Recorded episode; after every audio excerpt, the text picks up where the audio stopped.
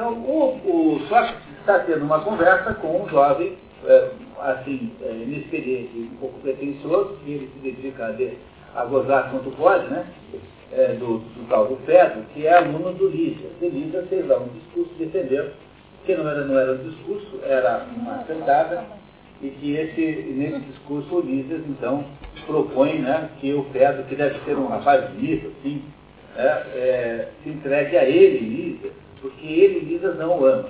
E aí o Fedro achou aquilo muito bonito e vai perguntar para o Sócrates o que ele acha. Eu, ao Sócrates, diz que é, ficou muito impressionado com aquele discurso e faz um outro defendendo a mesma tese, porém já não agora no, no, com a metodologia retórica, mas com a metodologia filosófica, entrando no mérito das palavras. Aí, ele, quando faz isso, diz assim, olha, nós, eu, estou, eu fui muito limpo, eu fui muito mal, e eu acabei de ofender Deus Apolo, a Deus a, a,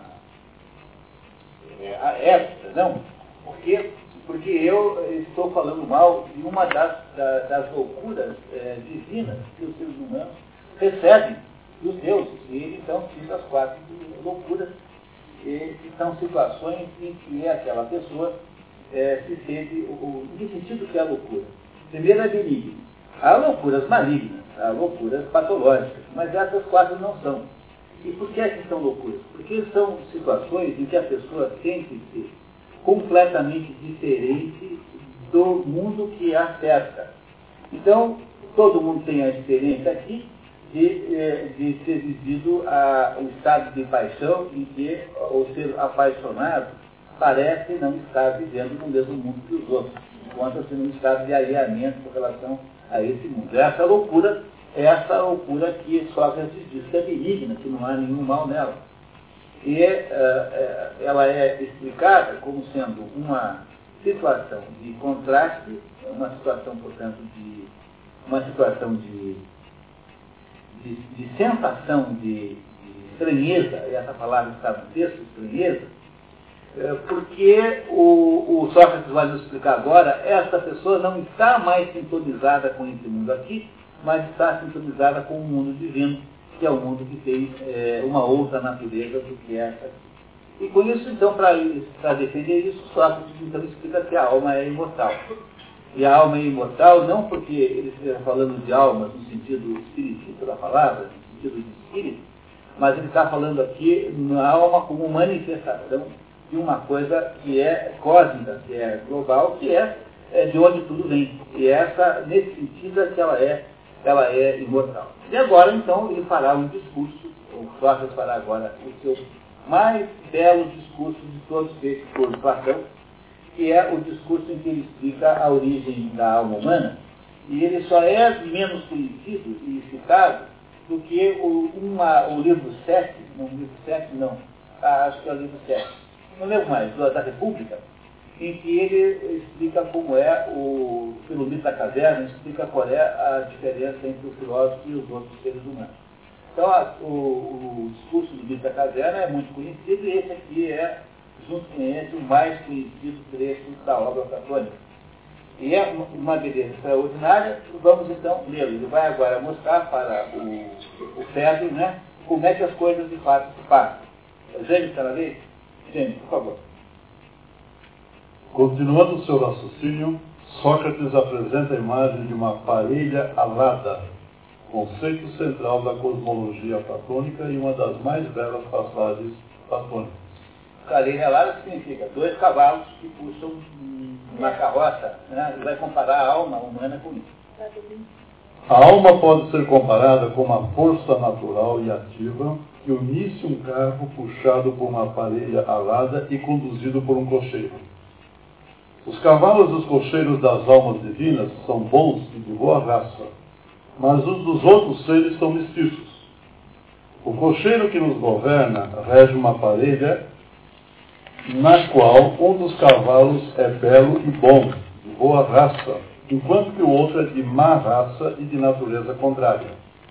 Assim conduzir nosso carro é ofício difícil e penoso. Cada ser humano é comparado aqui como se fosse uma, uma carroça conduzida por um cocheiro que traz dois cavalos. Como nós não somos deuses, Um dos nossos cavalos é cordaço divino, bom e de boa raça, e o outro é um que ele está dizendo aqui, tá?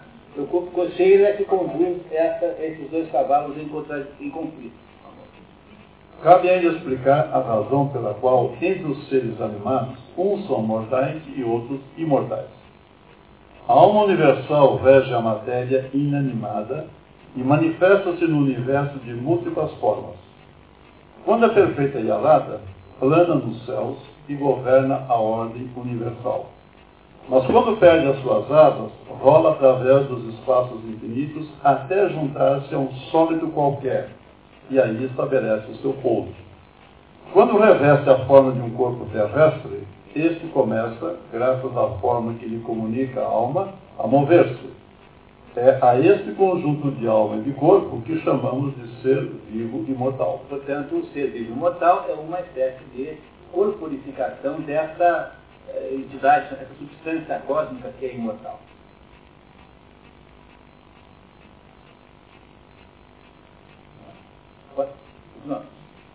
Quando a denominação de imortal, isto é, algo que não podemos exprimir de uma maneira racional.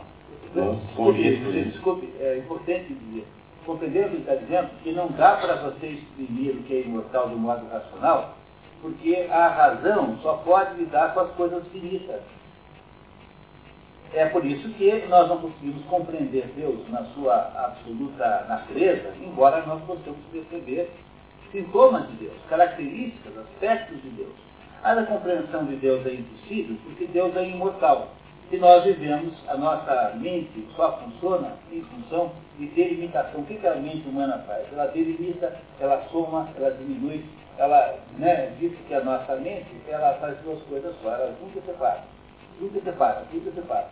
Então, nós só sabemos lidar com finitude.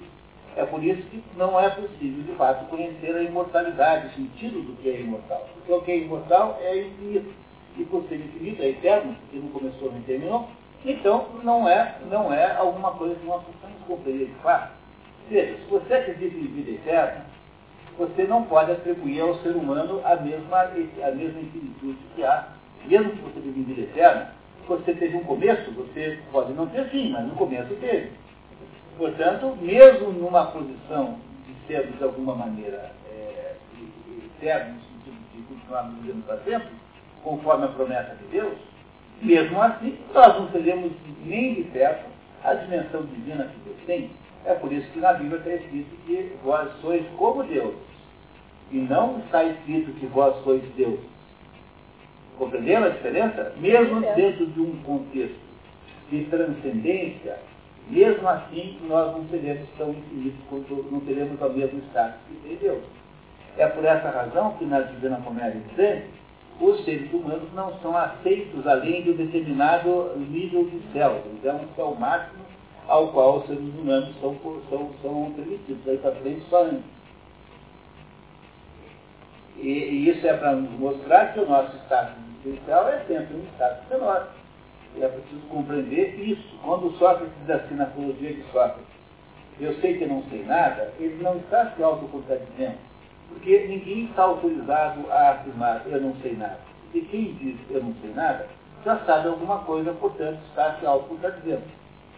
Então não é lícito, não é legítimo e nem lógico que você declare que você não sabe nada. É no máximo um exercíciozinho de falta modéstia. É, mas não é verdade. Você sabe uma porção de coisa. Não se deve dizer eu não sei nada? Porque só que a gente quer dizer, quando diz eu não sei nada, tem que dizer que ele não sabe nada. O seu conhecimento, o conhecimento que ele é capaz de ter, não se compara de modo nenhum com o conhecimento divino. O conhecimento divino é muito maior do que o conhecimento humano que estuda. Comparado com o conhecimento divino, nós não sabemos nada mesmo. Ninguém na história da filosofia tinha tanta certeza disso quanto Sócrates. Sócrates foi o sujeito que melhor compreendeu essa limitação humana. E é por isso que quando a gente começa a estudar Platão, através dos diálogos, é, a gente vai percebendo que uma parte dos diálogos necessariamente são de invenção platônica. Porque Sócrates jamais iria embarcar naquela ideia do rei filósofo, que vai aparecer daqui a pouquinho aqui, porque Sócrates sabe que o verdadeiro reino do filósofo não é desse mundo Então ele tem certeza absoluta de que há uma limitação ao conhecimento.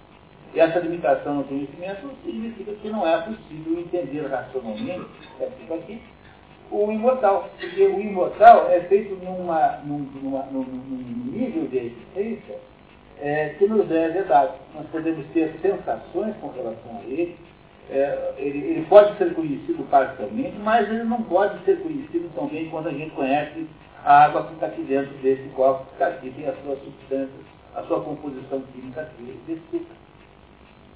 Você compreende que essa é a ideia que está aqui, quando Sócrates fala assim, ele está querendo dizer que ele está apenas confirmando a tese, que é uma tese do Eric Fögling, aliás, para falar bem a verdade, não é apenas para mencionar a autoria, é o Eric Fögling que defende no livro Order and History, um daqueles volumes, a ideia de que a alma platônica, no fundo, é apenas um outro nome para a substância universal, e não é a alma no sentido individual. Muito bem, vamos continuar mais um pouquinho. Luiz, por favor. Conjecturemos, sem isso, possuiremos a devida experiência, nem a suficiente clareza, que é um ser imortal e a combinação de uma alma e de um corpo que se unem a toda a eternidade. Mas isso depende de Deus. Viu só? Ele não sabe explicar isso. Está fora do seu conhecimento possível. Tá? Expliquemos agora de que modo as almas perdem as asas. A força das asas consiste em conduzir o que é pesado para as alturas onde habita a raça dos deuses. A alma participa do divino mais do que qualquer outra coisa por fora. O divino é belo, sábio e bom. Por meio dessas qualidades, as asas se alimentam e se desenvolvem, enquanto que todas as qualidades contrárias como o que é feio, o que é mal, a fazem diminuir e fenecer. Deus, o grande condutor do céu, anda no seu carro alado a dar ordens e a cuidar de tudo. O exército dos deuses e dos demônios segue, distribuindo em distribuído em onze tribos. Esta é a única entre os seres divinos que permanece em casa. Porque é, esta é a Vesta, que é a deusa da casa. Então, esta não vai passar com Deus que em casa cuidando da casa. Tá? Esta é a única deusa que não passeia com Deus é, pelo céu. Cada um dos outros onze deuses é o guia conforme a ordem da sua tribo. Há muitos e agradáveis espetáculos e caminhos no céu, por onde anda a grande família dos deuses, fazendo cada um deles o que lhe é afeto e seguindo aqueles que os podem seguir. Bom, Luiz, aqui. Então, aqui eu gostaria de fazer uma pequena interpretação disso, para vocês compreenderem o que é que está dizendo aí. Quando, quando o Sócrates compara a alma humana com um cocheiro que dirige uma, um cavalo é, rebelde e um cavalo, é, um cavalo é, é domesticado, né, um cavalo submisso, um cavalo é, disciplinado, ele está, no fundo, comparando a existência humana, está descrevendo a natureza humana como sendo composta de três partes. Essa parte que é indisciplinada e rebelde é o nosso corpo. Não é essa parte que é aceita aos prazeres? Quem é que aceita os prazeres, as gulosices, as glutonices, as preguiças? Não é o corpo que é aceito a isso? A segunda parte é o cavalo disciplinado. O cavalo disciplinado é aquele cavalo que consegue é, construir uma disciplina que é a nossa mente. E o cocheiro é o nosso espírito. Ou seja, o que Platão está dizendo aí é que o ser humano é feito de espírito, de mente e de corpo. Que é como sempre se disse no mundo antigo, e que o conceito de alma, e aí então volta aqui novamente pedindo ajuda ao, ao, ao Eric na hora em que o conceito de alma está dissociado do conceito de, de, de de é, é, substância cósmica e está aí confundido erroneamente com o conceito de mente, então não se consegue entender isso. É por isso que há uma interpretação errada de Platão que se faz muitas vezes, dizendo que Platão não acredita em espírito. Mas justamente Platão acredita em espírito. E aí aconteceu uma coisa fabulosa, que foi a, a publicação desse livro aqui, chama-se Por uma Nova Interpretação de Platão do Giovanni Reale, que é um, um autor que, ah, não sei se, acho que é vivo ainda. É um velhinho lá na Itália, que é o estudioso do Platão. E o Giovanni Reale diz assim, olha, todo mundo entendeu o Platão errado a vida inteira. Porque Platão era, era resumido pelos livros de filosofia como achando que o mundo se divide em duas partes. Uma parte que se chama de mundo sensível, esse que a gente vê aqui. Esse mundo sensível aqui, ele é apenas um reflexo de um mundo ideal que está acima desse, que não é um mundo sensível, não pode ser sentido, mas ele pode ser inteligido, ele pode ser percebido pela mente. E que, portanto, a filosofia de Platão seria mais ou menos uma redução, é? um resumo dessas duas coisas, que é o, nós vivemos num mundo sensível e imperfeito, que é um reflexo pálido de um mundo ideal que existe em algum lugar, tanto para coisas como para ideias. O que o Giovanni Reale diz é que há um terceiro nível na filosofia de Platão que ninguém percebe, e esse terceiro nível é o nível que estabelece que acima das formas ideais, ou seja, acima desse mundo inteligível, que há um terceiro mundo superior, que é o mundo das leis eternas. E se vocês é, acompanham aí a, o, o, pensamento disso, o Mário Ferreira dos Santos publicou um livro chamado A Sabedoria das Leis Eternas, que é justamente a explicação disso. Há dois livros que explicam, portanto, isso. Há o livro do Giovanni Reale, que vê no Platão um terceiro nível, além do mundo inteligível das ideias, vê um mundo acima desse. Vocês entendem isso? Eu posso explicar isso de modo bem simples, vocês têm problemas. Eu posso. É, olha só, o que é o mundo sensível? O mundo sensível é dessas coisas aqui. Então, tem o um mundo sensível, no mundo sensível tem uma coisa chamada água. Essa água que está aqui é a água ideal? A Cristiane Mussolini certamente acha que é. Né? Que está ali, né? Que é, que, né? que é da Urufina. Mas, para Platão, a água ideal não existe lugar nenhum na face da Terra. O que existem são tentativas de copiar a água ideal. Então, essa água real que está aqui é o mundo sensível. A água ideal é um negócio chamado água, que é um ideal e que nunca existe realmente no mundo sensível. Por exemplo, a cor branco. A cor branco é uma cor, o branco é um ideal de branco. Mas há vários brancos aqui na nossa roupa. Esses brancos que existem aqui são os brancos do mundo sensível, que são tentativas de produzir o branco ideal. Compreenderam? Então, todo mundo achou sempre que a, a, filosofia de Platão era basicamente essas duas coisas. Que havia coisas no mundo sensível e que tentavam reproduzir uma coisa no mundo ideal. Esse mundo ideal está em algum lugar que ninguém sabe onde. Pois o Giovanni Reale e o Mário Ferreira dos Santos, o nosso Mário Ferreira dos Santos, os dois aparecem e dizem assim, não, mas há um terceiro nível para Platão também, que é o nível das leis eternas. Quer dizer, acima do mundo ideal, há um mundo puramente metafísico, que é o mundo das leis pelas quais as coisas existem. Por exemplo, as coisas quando existem, existem numa unidade. O Mário Ferreira dos Santos vê na, nos números pitagóricos, cada um deles, o escondido atrás de cada um deles, uma lei, de, é, uma lei eterna sobre o funcionamento do mundo e da realidade. Então, o que há, na verdade, é uma confusão gerada na filosofia platônica pela, pela, pela tentativa que nós fizemos aqui de entender a alma de Platão como sendo ah, o indivíduo, eh, ou como os espíritas entendem a alma, o espírito que está ali daquela pessoa. Quando, na verdade, assim, o conceito de, de alma de Platão é um conceito muito mais amplo, e acima desse conceito existe o conceito eh, de leis eternas. Essas leis eternas são aquelas que o espírito concebe, que o espírito entende embora a nossa mente seja capaz de compreender o mundo inteligível. Ele é inteligível justamente porque a mente o entende. E os nossos sentidos corpóreos, o nosso olho, o nosso tato, entende o mundo sensível. Quer dizer, o mundo sensível é compreendido pelos nossos sentidos físicos, a nossa mente é capaz de produzir a compreensão teórica dessas coisas todas, portanto, ir até o mundo das ideias, mas só o nosso espírito que compreende as leis eternas. Portanto, Platão e o, a metafísica oriental, por exemplo, são absolutamente equivalentes. Eles têm exatamente a mesma abordagem, se você consegue se livrar da confusão que é feita com o negócio de alma. Que, de certo modo, o Platão induz, porque está falando em reencarnação. Tá? Mas a, a reencarnação é um conceito mais para a metempsicose dos, dos hindus do que propriamente para a reencarnação kardecista que está.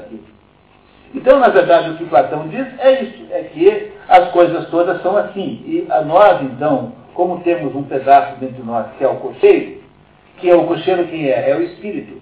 Nós somos capazes, de fato, de olhar e admirar o belo, a beleza total, que é aquela beleza que está lá em cima, que transcende as coisas do mundo sensível. E é, a alma é o quê? Todo tipo de conhecimento humano é o quê? É uma mera reminiscência daquilo que nós mais ou menos lembramos desse mundo transcendente e eterno que nós já frequentamos algum dia. Essa é a essência, o coração da filosofia platônica. Quer dizer, que é, o que é conhecimento humano? É a reminiscência do quê? Da beleza real, verdadeira. Que beleza é essa? A beleza que transcende o mundo sensível. E que nós podemos, nós somos capazes de ver porque nós temos tanto a mente que, que é o cavalo bom, quanto a mente contra o espírito, que é o cocheiro que comanda. Que, que comanda? É o cocheiro que comanda o processo. Não é ele que dirige? Pois nós temos a possibilidade do cocheiro. Se você, no entanto, despede o cocheiro, o que vai acontecer é que o cavalo mal vai se jogar na face da terra, e aí então você fica com essa coisa de pederastia. Entendeu? É isso que o Platão está dizendo. Ele está dizendo que o verdadeiro amor é o, o amor é, que faz lembrar daquela beleza extraordinária e que a transformação disso em apenas atos de, de sensoriais é você deixar o cavalo é, é, errado, né, o cavalo mal, tomar conta da parede.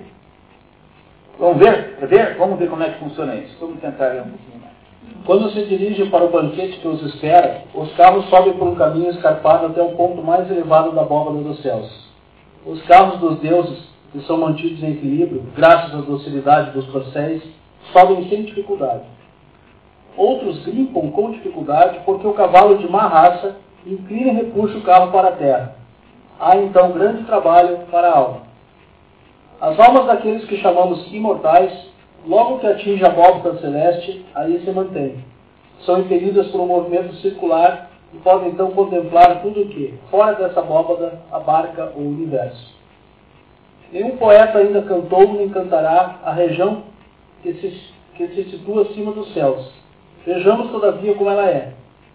Se devemos dizer sempre a verdade, a isso somos ainda mais obrigados quando se fala da própria verdade. A realidade sem forma, sem cor, impalpável, só pode ser contemplada pela inteligência, que é o guia da alma. E é na ideia eterna que reside a ciência perfeita, aquela que abarca toda a verdade. Inteligência aqui não é no conceito de QI. Inteligência aqui é no conceito de intelecto, no conceito de capacidade de perceber o que tem acima. Compreendendo? É, vocês percebem que isso é exatamente igual ao cristianismo? Vocês compreendem que isso é essencialmente o cristianismo? Com, sem Deus, sem as figuras cristãs, sem as figuras judaicas, mas é a mesma ideia do cristianismo. Há quem defenda que o cristianismo estava todo potencialmente presente em Platão antes de em Jesus Cristo. É, a ideia de que nós vivemos uh, no meio tensionados, né, perdidos e tensionados entre um, uh, um firmamento de luzes e um abismo de trevas. É isso que ele está dizendo, que o nosso, a nossa existência é essa existência tensional, que é submetida a essas duas forças. Há um cavalo que puxa para as trevas e um cavalo que puxa para a luz. Se não fôssemos deuses, nós teríamos os dois cavalos puxando para cima, ficaria fácil subir o Olimpo. Né? Mas como nós não somos, vivemos o tempo todo essa tensão. E é por isso que quando a gente, por isso que diz assim, né, que quando lá um sujeito encontra um rapaz bonito, o que acontece naquele momento é que ele se lembra do mundo de cima. Tá? E essa lembrança do mundo de cima que gera um enlouquecimento. Do mesmo modo que o Júlio Zevola diz que a atração sexual heterossexual, no caso do Júlio Zevola, né, é, é, uma atração sexual que torna as pessoas saudosas da unidade perdida quando o homem e a mulher, de alguma maneira, eram, é, estavam misturados, uma androginia existencial que foi perdida com a ruptura e com a separação. Há dentro da aula platônica, portanto, o mesmo conceito que há dentro do cristianismo. E vamos, mais um pouquinho para frente. Vamos lá. Então, na vez, por favor, comece. O pensamento de um Deus nutre-se de inteligência e de ciência puras. o mesmo se dá com todas as almas que procuram receber o alimento que lhes convém. Quando a alma, depois da evolução pela qual passa, chega a conhecer as essências, esse conhecimento das verdades puras a mergulha, a mergulha na maior das felicidades. Depois de haver contemplado essas essências, volta a alma a seu ponto de partida. Mas, durante a revolução pela qual passou, ela pode contemplar a justiça, a ciência.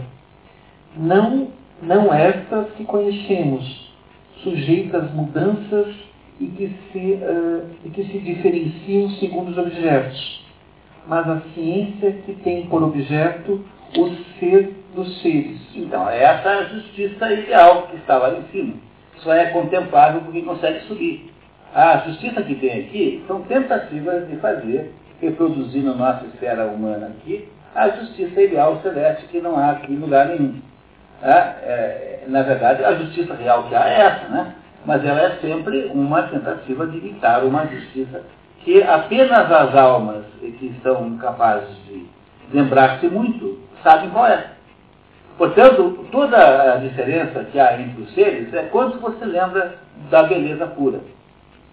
Quanto você lembra do, do, do, do segundo nível. Tá, aqui está falando do segundo nível, do mundo inteligível. Tá? É que, na verdade, se tivesse explícito aqui o terceiro nível, não teria sido necessário escrever aquele livro, né?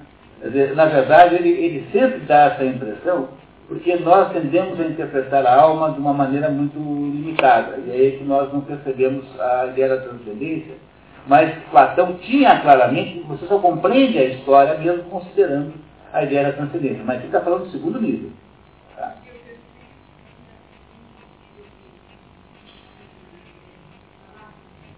É é, o, não é que seja impossível falar, é possível falar assim, porque o terceiro é feito assim. Eu acho que eu não expliquei bem o terceiro, é culpa minha assim. O primeiro é assim, as coisas existem tais como elas são, esse é o nível sensível. O nível ideal é, há um modelo, quando Deus cria a cavalidade, então o que Deus criou? A cavalidade. O que é cavalidade? Cavalidade é, é a característica dos cavalos. A cachorridade é a característica existencial dos cachorros. Mas os cachorros que existem, é, são reflexos dessa cachorridade ideal. Então, existem, em Curitiba tem 500 mil cachorros, parece, de ouvir no jornal. Então, há 500 mil exemplos de cachorridades diferentes. Todos são cachorros. Desde um dog alemão de 1,80m, certo? até um, um Yorkshire desse tamanho, é tudo cachorro. Todos têm cachorridade. Portanto, todos fazem parte dessa essência. O cachorro verdadeiro, o cachorro real, é um cachorro que não está nesse mundo. Esses cachorros todos são reflexos desse cachorro real que está no mundo das ideias. No entanto, existe um, um nível mais alto, que é o terceiro, que diz assim, só pode existir aquilo que tem potência de existir. Ou então, a ideia de que só tudo que existe, existe numa forma de unidade. O cachorro é uma unidade em si próprio. Ele não é alguma coisa que não tem uma unidade em si próprio.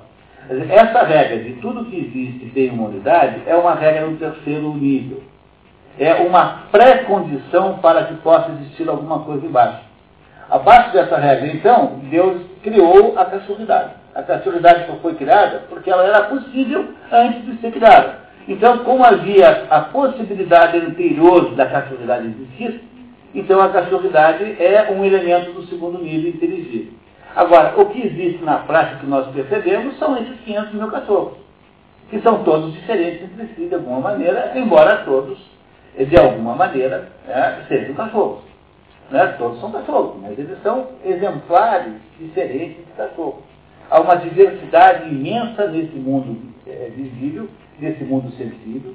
Há uma unificação extraordinária no, no, no mundo intermediário, que é o mundo dos conceitos de ideias reais e existe um conjunto de condições de existência, que são as regras que estão no primeiro mundo lá em cima, que são essas dez regras que o Mário Ferreira dos Santos, eu sugiro ler o livro, embora não seja um livro fácil, chama-se, o livro chama-se a, a, a, das leis eternas, a, A Sabedoria das Leis Eternas, compra-se nas livrarias aí, Mário Ferreira dos Santos, em que ele pega os dez números, porque o Mário Ferreira dos Santos é um pitagórico, e, e, e, não é numerologia no sentido de saber se é melhor chamar a empresa de Babalu ou, ou, sei lá, ou, ou, Pepe Legal, sei lá, tá, tanto faz. É, é, um, é, um, é, um, é um estudo que diz que cada número representa uma determinada condição é, metafísica que é sempre presente. O 1 um representa a unidade, por exemplo. Essas condições existem antes do mundo existir. Compreende? Que elas estão presentes antes do mundo existir.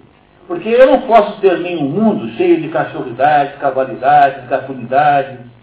Né? Não posso ter um mundo com essas coisas, mesmo ideais, muito menos um mundo com essas coisas físicas, se não houver anteriormente uma possibilidade disso existir.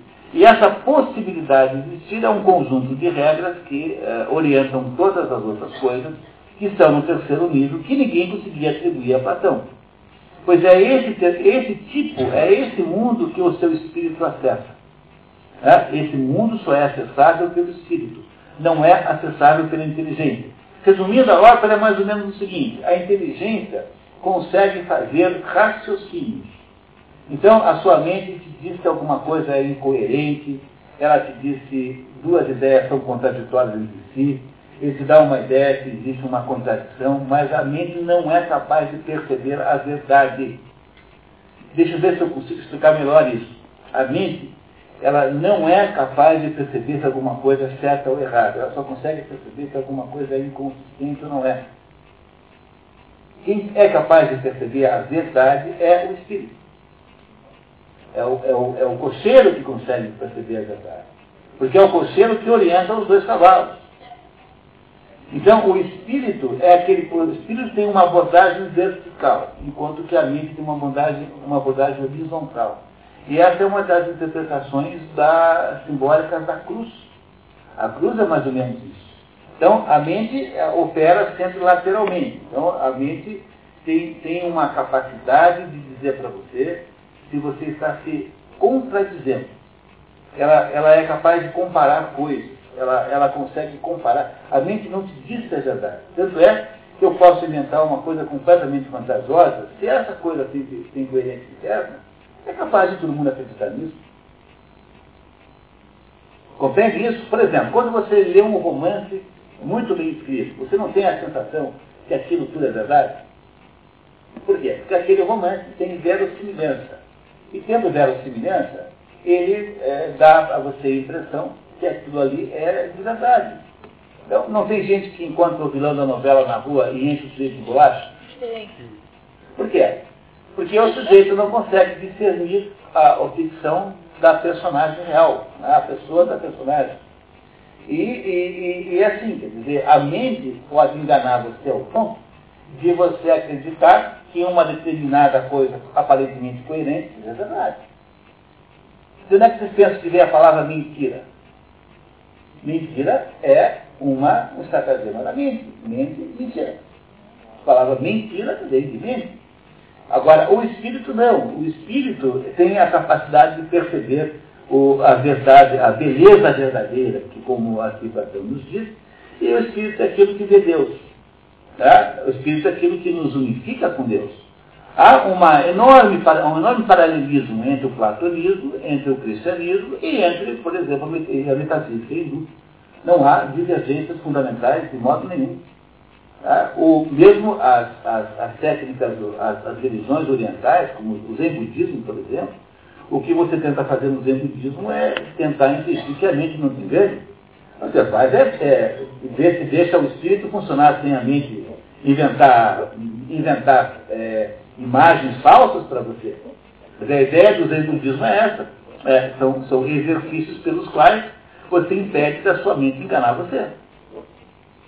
Compreendendo?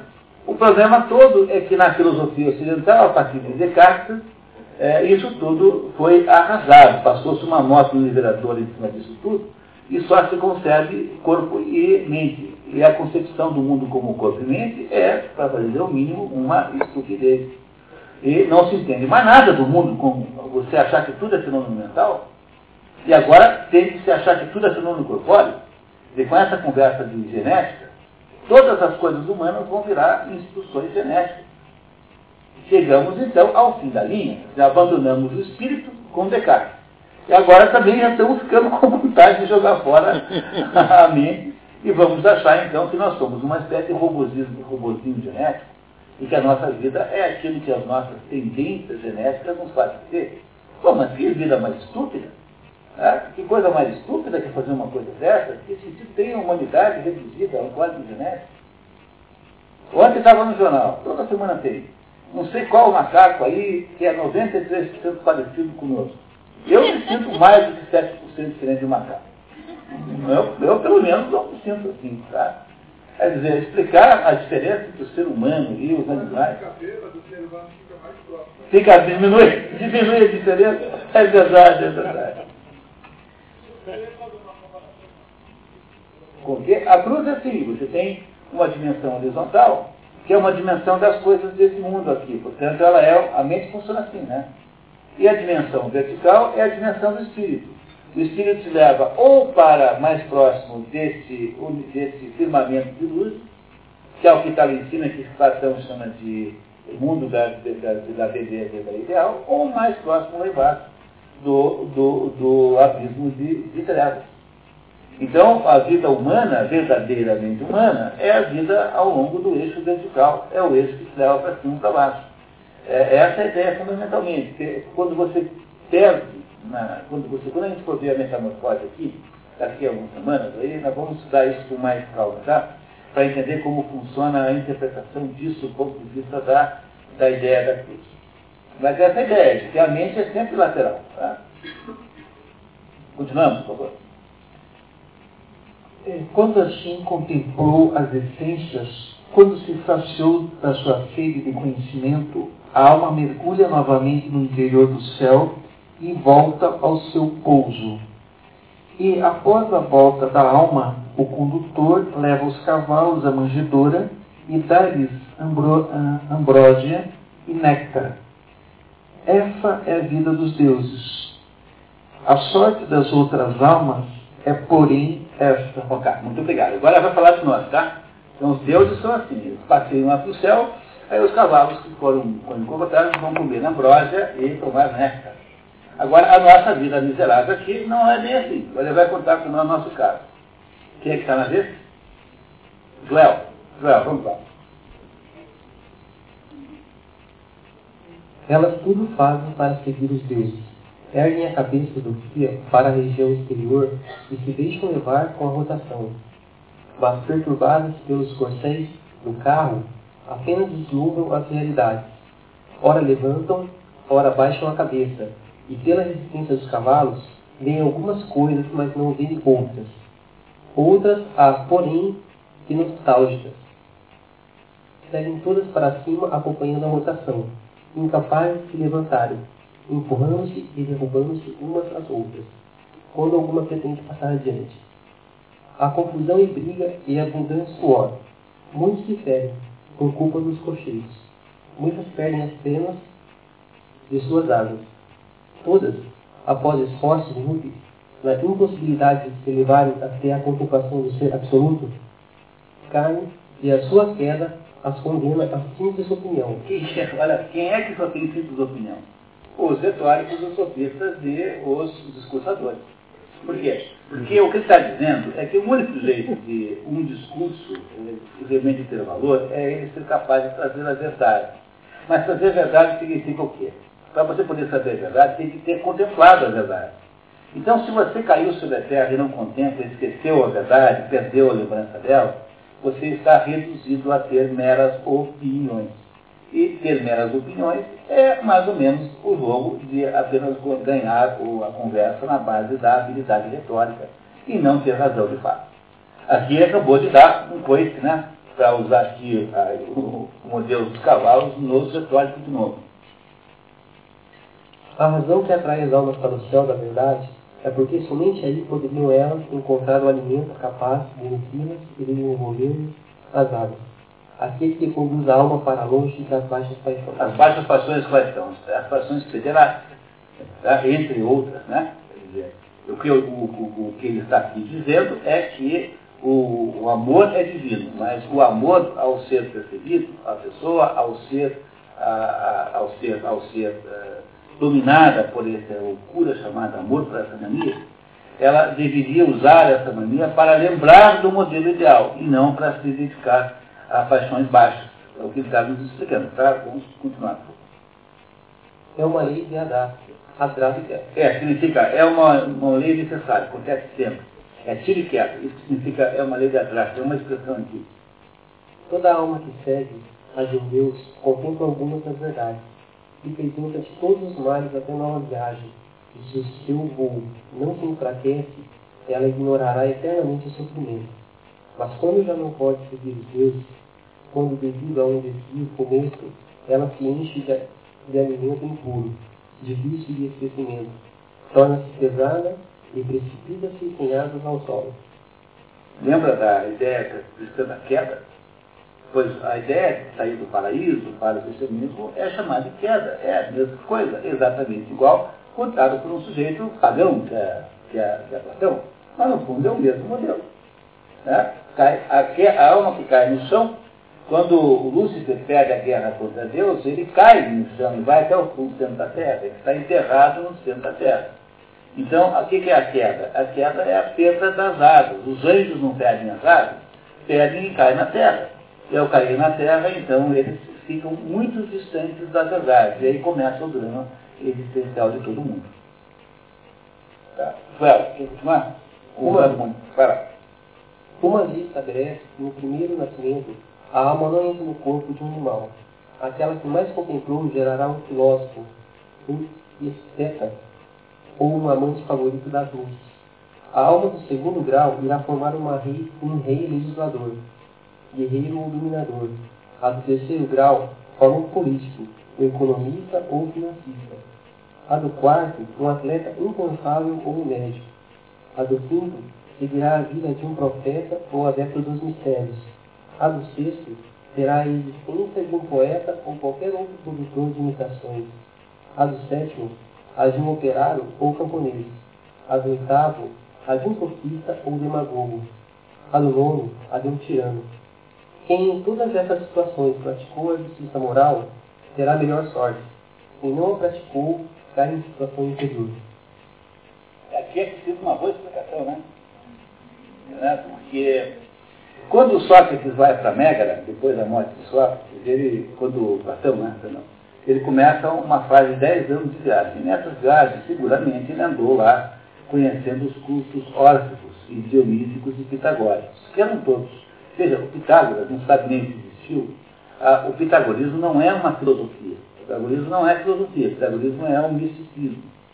Então, a ideia de que o número um... é, tá? Mas não sabe se existiu. É uma figura lendária. Pode ter existido. Ninguém sabe. Mas o, o, o conhecimento pitagórico não é um conhecimento filosófico. O conhecimento pitagórico, esse que está aí no Mário Ferreira dos Santos, nesse livro que eu indiquei, é a ideia de que os números têm um significado, é, digamos assim, é, ontológico. Que os números não são simplesmente uma contagem de quantidade. Então, quando você fala número 2, está falando de oposição. 2 é oposição. E ele quer com isso dizer que existem muitas situações da vida e da natureza em que a oposição é que está funcionando, que existe. Como, por exemplo, o fato de que os seres vivos é, superiores vêm em dois sexos, por exemplo. Então, o que o Pitágoras e o, o culto órfico do Orfeu fez foi dar a, a Platão elementos de natureza mística que ele confunde com a sua própria teoria das ideias e que são elementos que induziram com o tempo a se achar que Pitágoras, que, que, que, que, Platão defende alguma espécie de reencarnação, que o modelo platônico é esse aqui, em que você, se for uma alma muito sofisticada, estará naquela primeira categoria, se for a pior de todas, vira um tirano, vira lá o Hugo Chaves. Então, vai lá pro bem em cima Madre Teresa, bem embaixo o Hugo Chaves. Né? Muito bem. Então, isso deve ter algum sentido, seguramente, eu concordo que deve ter alguma sabedoria nisso. Mas o que é de interessante aqui é que mesmo que você pressupusesse que isso seja verdade, ou seja, que possa haver uma reencarnação, pressuponha que possa haver isso. No fundo não muda nada, porque ele está apenas dizendo com isso que essa massa chamada, essa massa desse, desse, desse, de, de, dessa substância cósmica está o tempo todo numa espécie de batida cardíaca, de sístole de ácido, entre o para cima e para baixo, para cima e para baixo. E que é o movimento desse negócio chamado mundo, que é uma espécie de, uh, de batida para cima e para baixo, para cima e para baixo. Há, com o tempo, uma perda dessa agilidade muscular, do mesmo modo que o coração tem um dia se esgotar a sua capacidade de fazer ciclos de ácido. E que é assim que é a vida. Então, tanto faz se tem reencarnação ou não, nesse caso. Mas o que há de notável nessa história, é extraordinariamente importante entender, é que, aliás, é uma das razões pelas quais você pode facilmente provar que esse livro foi escrito depois da República. Porque na República, havia lá a, a, a descrição de um, de um, governo perfeito, de um país perfeito. E nesse, e nesse livro do Amada República, Platão diz que há basicamente três categorias de pessoas. Existem as pessoas voltadas para a sabedoria, que são os filósofos, há as pessoas voltadas, em segundo lugar, para a política, que são os governantes, e há, em terceiro lugar, as pessoas voltadas para os trabalhos manuais. Platão não reconhece nesse modelo que está na República uma categoria de empresários, porque ali houvesse isso de modo muito difuso.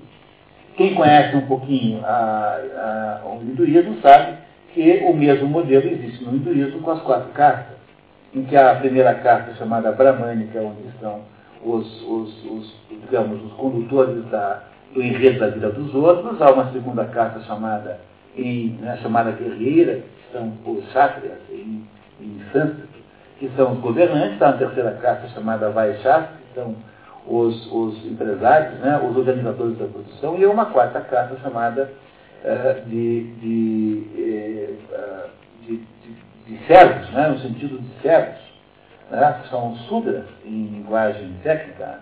E esses dois modelos se parecem. Então, o que o, que o, o, o Platão queria era criar a figura do rei filósofo. Quando ele vai lá para Siracusa três vezes, tentar implementar lá um governo, no estilo do governo, é esse governo que ele quer fazer. Ele quer criar um governo em que o rei também é filósofo.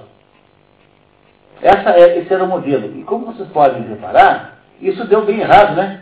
Porque ele foi vendido como escravo na primeira vez, na segunda vez nada, mas na terceira quase deu o mesmo efeito. Ele perdeu anos fazendo isso.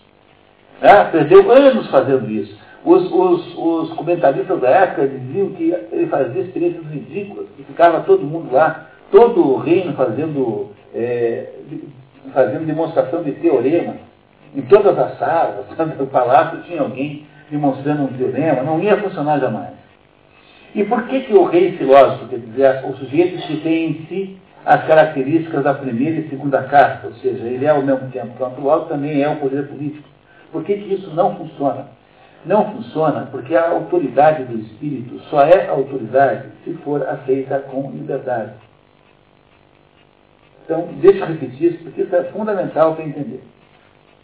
Não é possível uma sociedade construída no modelo do rei filósofo de Platão, porque o rei filósofo é o sujeito que tem, ao mesmo tempo, a autoridade temporal de rei e a autoridade espiritual de filósofo. Essas duas coisas não podem nunca estarem juntas, porque a autoridade do espírito, que é o que tem o filósofo, só é a autoridade verdadeira quando ela é aceita com liberdade. Se você é rei, você obriga as pessoas a fazer o que você quiser. Como tentou fazer lá o, o aquele tirarias lá em Siracusa. Tentavam obrigar as pessoas a fazerem do jeito que ele queria e não funciona. Então, o Sócrates é o primeiro sujeito que sabia isso. Veja, se tem alguma coisa que Sócrates não tinha menor, menor, menor adesão, é essa ideia de reencarnação. Tanto é que quando ele é condenado à morte, ele fala assim para os seus, para os seus condenadores, né? Fala assim, olha pessoal, eu, tudo bem, você, vamos embora então, né? Vocês vão para a vida e eu vou para a morte, no final do julgamento, né? Então vamos embora, é lindo. É, vamos embora. Eu para a vida, eu para a morte e vocês para a vida. Não sei quem fez o melhor negócio, porque como eu não sei o que veio depois da morte, talvez o menor negócio tenha sido eu. Tá? Sócrates não tinha a menor ideia que fazer depois da morte. Portanto, não foi de Sócrates que Platão inventou essa história de reencarnação. Então, se é de algum lugar, de onde é? É desses cultos óticos antigos que foram que são coincidentes com os cultos hindus orientais e que ele mais ou menos entendeu como pôde e achou que podia dar um certo charme nessa situação. Agora, nesse momento em que o Fedro, ele já jogou fora o rei filósofo. Repararam que não tem rei filósofo mais na lista? Então, se ele não põe mais o rei filósofo, é porque deve ter descoberto que não dá certo. Agora também há a tese contrária, que é do Schleiermacher, de que o rei filósofo era, só apareceu depois. Quer dizer, ele antes não achava que tinha. Em vez de melhorar, piorou a tese. Né? Mas, basicamente, o que, ele, o que eu quero dizer a vocês é que o, o Sócrates também não concordaria jamais com uma ideia de rei filósofo. Então, mesmo que haja uma mistura de Sócrates e Platão na obra, existem determinados aspectos que são nitidamente separados. Você percebe com clareza. Porque, eh, porque Sócrates deixou-se matar. Ele tinha chance até de barganhar uma salvação, mas ele deixou-se matar para mostrar que a autoridade filosófica, que a autoridade espiritual não é desse mundo, não é do outro. Não foi a mesma coisa que Jesus fez? Ele deixou-se matar também. Portanto, se alguém que estaria contra a ideia do rei filósofo, esse alguém é Sócrates. Não é uma ideia socrática essa. Essa é uma ideia que Platão aprendeu em outro lugar qualquer, mas não com Sócrates. Nesse momento aqui, já não se fala mais de rei filósofo. E o rei filósofo é uma impossibilidade. É preciso que haja uma, uma, uma separação entre o poder espiritual e o poder temporal, senão o mundo não funciona bem. O que, que é a união dos dois? É o Robespierre, é a Revolução Francesa, é a nova ordem mundial, é a paz mundial de Kant, né, a paz eterna de Kant. É todo o movimento totalitário. O que, que é? É o, a Organização Mundial da Saúde querer se meter nos seus hábitos alimentares de, de fumo, de bebida, daquilo. O que, que é o rei filósofo? O rei filósofo desapareceu do mundo? Não, está em franca implementação nesse momento por meio desse negócio chamado Nova Ordem Mundial. É o governo, você delega ao Congresso Nacional as decisões sobre a sua vida espiritual. É eles que decidem para você agora. Isso é a implantação do rei filósofo. Isso que nós chamamos de gnosticismo é a vitória do rei filósofo, finalmente. O modelo que Platão não conseguiu implementar em Siracusa, finalmente, passados aí 2.300 anos, está em pleno funcionamento no mundo moderno. Os estados? É que aí é outra coisa, né? Aí você tem um estado em que a, a, não é que você tenha a união das duas coisas, é que dentro da religião pressupõe uma fórmula de estado. Na verdade, continua havendo ali a separação do poder espiritual e temporal, mas a religião é que estabelece, que molda o modo como o Estado é feito. É outra fórmula. E essa fórmula é muito ruim, porque ela é uma fórmula profundamente inibidora da, da liberdade. Portanto, é uma fórmula que nenhum de nós gostaria de ter para si. Não é uma fórmula boa. Mas o que nós estamos fazendo aqui é uma outra coisa.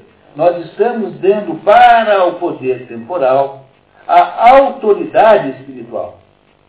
Não é igual a fazer um país de, de. É outra coisa.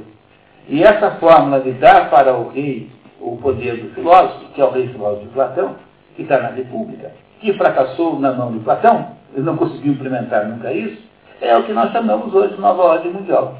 Você, você tem que destruir todas as espiritualidades legítimas. Né? Então, fazer campanha contra a religiosidade tradicional, não tem uma tese de que é, são as religiões as culpadas dos desastres do mundo?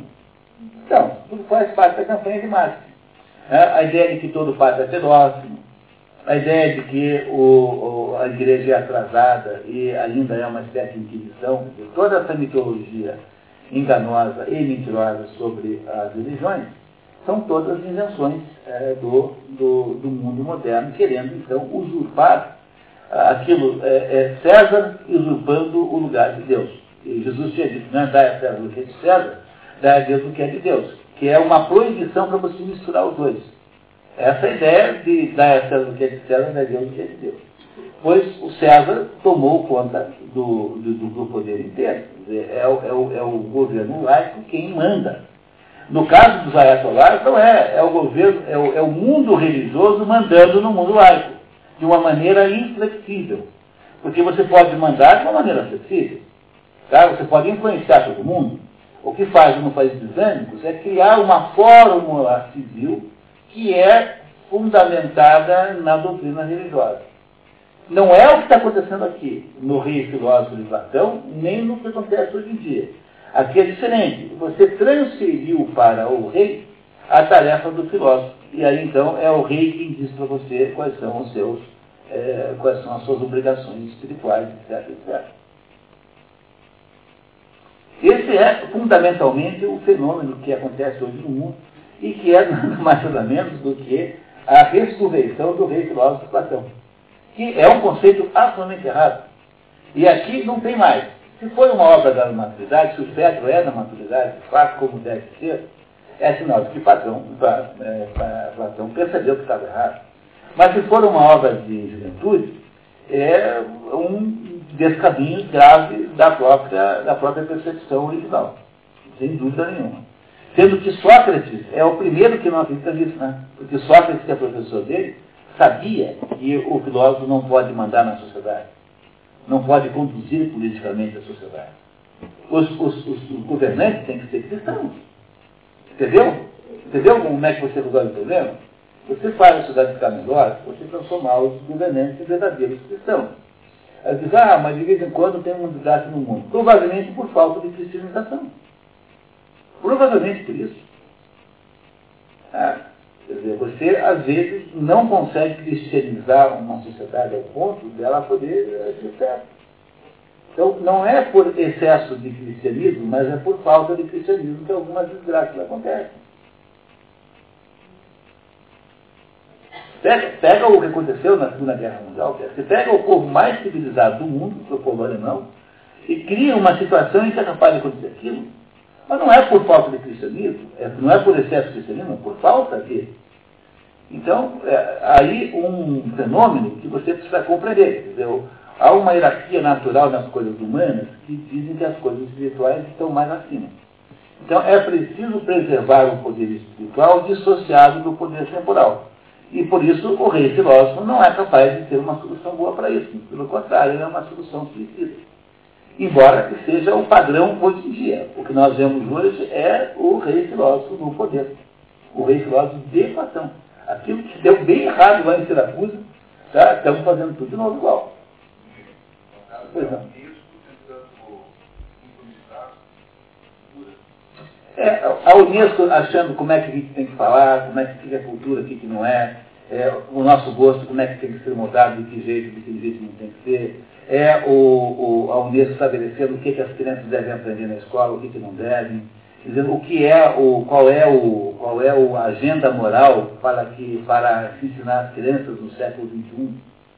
Então, em vez disso ser o pastor que faz, ou o padre que faz, ou sei lá, o rabino, quem, quem quer que seja, é, em vez de ser isso, passa a ser um burocrata da Secretaria de Educação.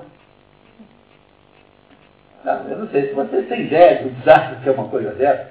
Tá? Essa conversa de currículo, como é que é, currículo horizontal, com todas as maneiras de você ficar envenenando as crianças.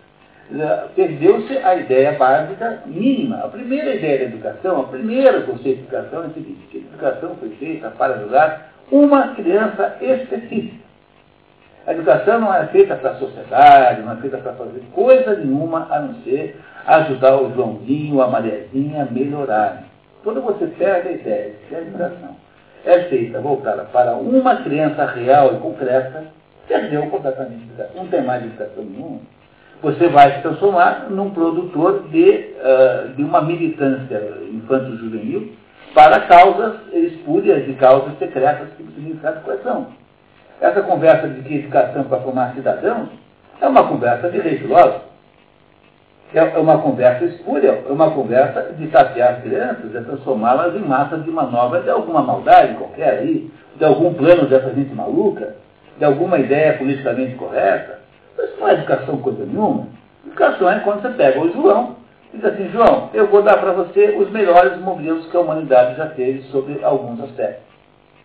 Pois é só isso que tem em educação, não tem mais nada além disso. Qualquer tentativa de fazer diferente é ou um, um grande ingenuidade ou é uma, uma maneira aí completamente é, maliciosa de enxergar a educação.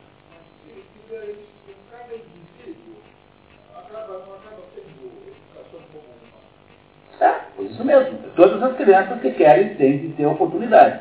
Agora, o que a gente não deve é imaginar é que seja possível fazer isso com todo mundo. Infelizmente não há, porque não há meios, não há professores que estejam preparados para produzir. Nós ficamos fascinados com a ideia de quantidade, educação quantitativa, cobertura de toda a criançada, mas não temos a menor capacidade de mexer na qualidade. Por quê?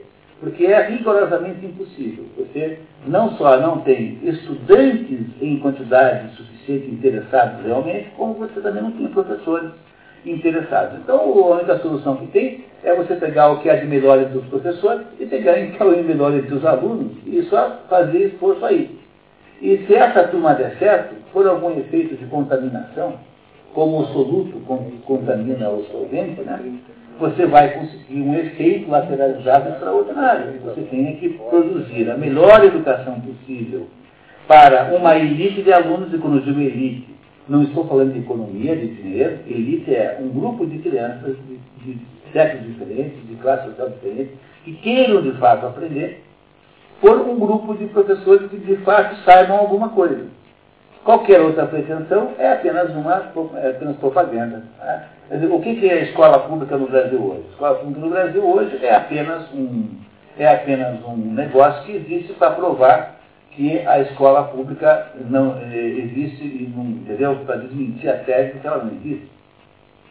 Né? A educação pública no Brasil é um negócio que existe para desmentir a tese de que a educação pública não existe, mas é um desastre total e completo. E, e, é, e, é, um problema insolúvel, porque para você formar alguém que sabe alguma coisa demora um tempão, e, e, as crianças que estão querendo alguma coisa de verdade são muito poucas. A maioria das crianças não queria nem ir para a aula se não tivesse criado essa moda, né, se os gerentes de recursos humanos das, das empresas não tivessem combinado de botar no jornal assim. Segundo grau completo. O sujeito não quer esperar oito anos para arrumar um emprego de assessorista, ele quer o emprego de assessorista agora. Então, esperar oito anos é uma série de bobagem. Eles só fazem isso não porque queiram, mas é porque senão não arrumam emprego. Entendeu? Quem? É, porque alguém inventou que isso não é uma coisa boa. Eu escrevi um artigo chamado Contra o hábito da leitura, é, aí para o jornal. E, e diz assim, olha, os brasileiros vão para Paris e ficam impressionados que no metrô todo mundo lê o tempo todo. E aí Voz, não, a França é um país inteligente, porque todo mundo lê lá. Só que eles não estão prestando atenção porque o pessoal está lendo Paulo Coelho. Entendeu? Eu, eu imagine num país que gerou René Guinon, eu estou falando para vocês, agora, isso é uma coisa séria. A, a, a diferença entre uma civilidade absoluta e a barbárie é muito, muito, muito frágil. Você pode pegar o país que inventou René Guinon e botar todos para ler Paulo Coelho com a facilidade, com a maior facilidade. Sabe por quê? Porque você não percebe. Emburrecimento é um fenômeno indolor. E quando você vai ficando mais pobre, você descobre rápido, porque a Copel corta a luz da sua casa. Entendeu? Né? Quando você fica pobre, você descobre rápido. Agora, quando você fica burro, é indolor, você não, você não percebe. Você Entendeu? Tá todo dia mais burro, não tem nenhum sintoma. É uma coisa assim insidiosa. E esse é o problema todo. Você, a não ser que você mantenha na sociedade núcleos, núcleos de capacidade intelectual renovada, ou seja, núcleos de, de, de, de cultura que, seja, que sejam preservados em, em, na temperatura certa, você vai perder essa briga civilizatória. É essa essa é a única razão pela qual é mantido esse, esse programa aqui. Esse programa aqui pretende ser uma coisa que, pelo menos aqui, dá para a gente ter um contato com os melhores modelos. Diga, vamos.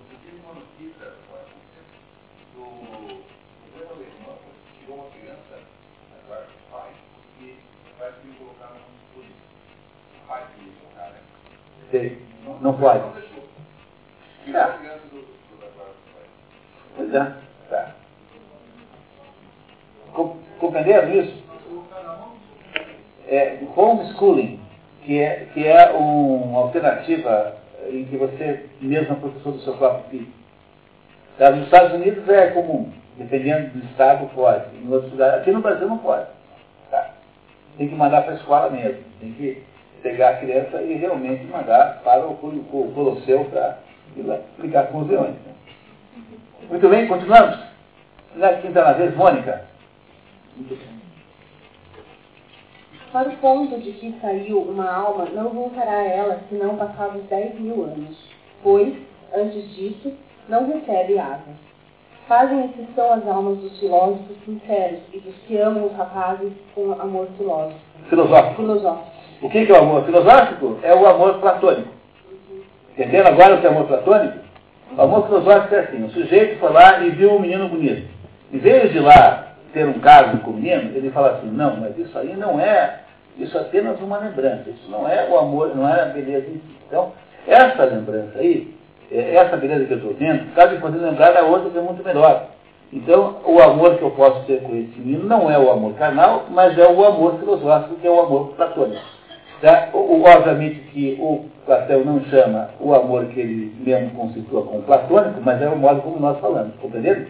Ele acha que essa coisa de, de pederastia está muito errada, né, do ponto de vista filosófico, tá? o Platão. Não está criticando tudo isso.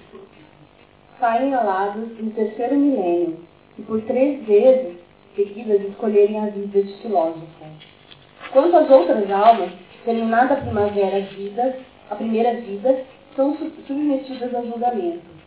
Umas vão para lugares de penitência abaixo da terra para receberem o castigo. Outras sobem, por, sentença, a um lugar do céu onde desfrutam as recompensas das virtudes que praticaram na vida terrestre. No milésimo ano, cada alma destas eh, duas espécies tira a sorte e escolhe uma segunda vida, obtendo o que deseja. Assim, uma alma humana pode entrar no corpo de um animal e a alma de um animal pode habitar no corpo de um homem, desde que, desde que já uma vez tenha sido homem. É, isso chama-se metempsicose e é diferente do conceito de reencarnação espiritista. Tá? E, no entanto, aqui o Platão dá a impressão de estar referindo-se à reencarnação do espiritismo. Mas, que não é bem igual, tá? Mas o conceito, isso que, que ele está descrevendo não é bem encarnação, mas metempsicose, é o nome correto disso. Tá? É o quê? A reencarnação espiritista é a tese que quando você morre, o seu espírito sai do seu corpo e fica num patamar diferente desse aqui, esperando uma chance para reencarnar. Tá? Esse, é o, é espiritista, kardecista. Ah, o budismo, o budismo é, de, bom, apesar de que o budismo tem o mesmo problema que tem no hinduísmo, né? Se você consultar um hindu da rua, um popular, ele acha de fato que ele, ao, depois de morrer, vai voltar com uma, numa casta mais alta. Mas isso não é, é de modo nenhum, é, é, aí, digamos, sustentado por nenhuma leitura védica. Então, para os hindus, rigorosamente falando, o que acontece é que quando a pessoa morre, você muda de estado. E esses estados não são comunicam, não são um com o outro. E o que acontece é que, às vezes, por razões ligadas à falta de ritos funerários, que foram inventados justamente para impedir que isso aconteça, fica, além de um corpo, fica aí uma substância psíquica que não se dissolve na velocidade certa, e essa substância psíquica que fica por aí é que é, acaba sendo percebida pelos fenômenos, pelos espíritas. Mas esse fenômeno não tem a menor importância, porque aquilo que você percebeu não é a presença de uma outra pessoa verdadeira, mas é apenas um resquício psíquico ficou daquela outra pessoa, do mesmo modo que na casa dessa pessoa morou ali é, lembranças da sua presença, um vaso de flor que a pessoa comprou, um, sei lá, o modo como está decorada a casa. Então, essa, esse, esse, digamos, essa substância psíquica que ficou solta pode se incorporar num animal, por exemplo. Isso é o conceito de metempsicose dos hindus. E no hinduísmo não há nenhuma ideia de reencarnação kardecista. Nenhuma ideia. A não ser, apesar de que o, o, o popular entende assim por razões até de uh, fantasiosas. Mas aqui, no caso de, Platão, há uma confusão dessas duas coisas que é preciso se deixar de lado, porque de modo nenhum ela interfere na, na, no, no, conceito de alma de Platão. Isso que é importante. Continuamos? A alma que nunca contemplou a verdade não pode tomar a forma humana. A causa disso é a seguinte: é que a inteligência do homem deve se exercer segundo aquilo que se chama ideia, isto é, elevar-se da multiplicidade das sensações à unidade racional. Ora, esta faculdade não é, mais, não é mais que a recordação das verdades eternas que a nossa alma contemplou quando acompanhou a alma divina nas suas evoluções. Por isso, convém que somente o espírito do filósofo tenha alma, asas. Nele, a memória, conforme sua aptidão, permanece sempre fixada nesses objetos, o que o torna semelhante a um Deus. É somente fazendo bom uso dessas recordações que o homem se torna verdadeiramente perfeito, podendo receber, receber um grau ótimo às consagrações dos mistérios. Um homem assim afasta-se dos interesses humanos e dirige seu espírito para os objetos divinos, embora a multidão o considere louco, sem perceber que nele habita a divindade. Ora, de tudo o que temos dito, chegamos à quarta espécie de delírio. É quando alguém nesse mundo vê beleza. Recorda-se então da beleza verdadeira, recebe asas e deseja voar para o alto não o podendo, porém, dirige o olhar para cima, esquecendo os negócios terrenos e dando, né, desta maneira, a impressão de delirante. De todos os entusiasmos, este é o melhor e, é, e, e da mais perfeita origem, saudável para quem o possui e dele participa. Quem é atingido por este delírio ama o, que é belo e chama-se amante. Como já disse, a alma humana dada sua própria natureza, contemplou o ser verdadeiro. De outro modo, nunca poderia entrar no corpo humano. Mas as lembranças desta contemplação não se acordam em todas as almas com a mesma facilidade. Uma apenas entreviu o ser verdadeiro, outra, após sua queda, foi impelida pela injustiça e esqueceu os mistérios sagrados que um dia contemplou. Portanto, são poucas as almas cuja recordação é bastante clara. Ah, o resumo da ópera é que as almas é, estão é, mais ou me menos, são mais ou menos capazes de, de terem de, de, de, maior ou menor perfeição conforme a lembrança que tem da verdadeira perfeição que está acima. Quem quiser entender um pouquinho melhor isso, de um outro ângulo, leia o, no, no capítulo, no, no, livro sétimo do, do, da República, o mito do, da caverna, em que ele explica por que é que o filósofo é capaz de, de ver a verdade. E, também lá, nesse caso, apenas para corroborar o que é dito aqui, o filósofo que descobre a verdade é gosta rapidamente do risco de morte, porque os outros não querem saber. Tá? Essa verdade que está acima, ela não é acessível a todas as pessoas. Por isso a gente diz que ah, algumas, algumas pessoas não podem né, é, chegar a acessar isso. Muito obrigado. Fernando, vamos lá. Manifesta-se esse tipo de amor ao se comparar a beleza. Desculpe, esse tipo de amor é delírio amoroso, né? O delírio amoroso, tá? Manifesta-se esse tipo de amor ao se comparar a beleza vista na terra com a lembrança da verdadeira beleza. Ao se lembrar dela, as asas começam a crescer. Mas como ainda são incapazes de voar, os atingidos ficam com o olhar perdido e não se importam com o que acontece embaixo, parecendo louco. Aquele que é lembrado da verdadeira beleza, quando vê um rapaz bonito, é chamado amante. Apesar de todos os humanos conhecerem a realidade, nem todos são capazes de se lembrar dela. Mas aqueles capazes são completamente dominados pela memória da beleza. A beleza, Sócrates afirma, brilhava entre aquelas ideias puras e na nossa estada na terra ela ainda ofusca, com seu brilho, todas as outras coisas. A visão é ainda o mais sutil de todos os nossos sentidos. Que é a visão que Dante Alighieri usa para ver Deus, né? E qual é o contrato que Dante tem com Deus no paraíso? É pela vista. Então, o, essa visão da beleza verdadeira, da verdade que não está nesse mundo, nos ofusca a capacidade de enxergar é, essa beleza nesse mundo. É por isso que nós fazemos leituras erradas e damos valores errados para as coisas, fazemos interpretações equivocadas do que seja beleza. Porque a beleza verdadeira é muito forte e ofuscante. Tá? Continuamos, mais um pouquinho. Alguns recentemente iniciados, continua Sócrates, confunde essas lembranças com a própria beleza. Apenas reconhece o que aqui se chama belo, e ao que se vê não adora. Como um quadrúpede, dedica-se ao prazer sensual, tratando de unir-se sexualmente e de procriar filhos. Ele está fazendo uma crítica tanto ao, quer dizer, ao, ao homossexual, quanto ao heterossexualismo corpóreo, compreendendo? Quer dizer, o que ele diz que é isso, essa, essa, essa, essa pederastia, que ele não concorda, também equivale a uma, uma atividade apenas carnal entre homens e mulheres. Porque isso tudo é um, uma ofuscar dos cristãos. Porque não consegue mais enxergar nada, não percebe mais onde está a verdadeira beleza. Então, em vez de subir, desce. É isso que ele está dizendo. Tá? Esta perseguição de prazeres, mesmo quando manifestada no amor aos belos corpos, não é delírio divino, mas apenas intemperança.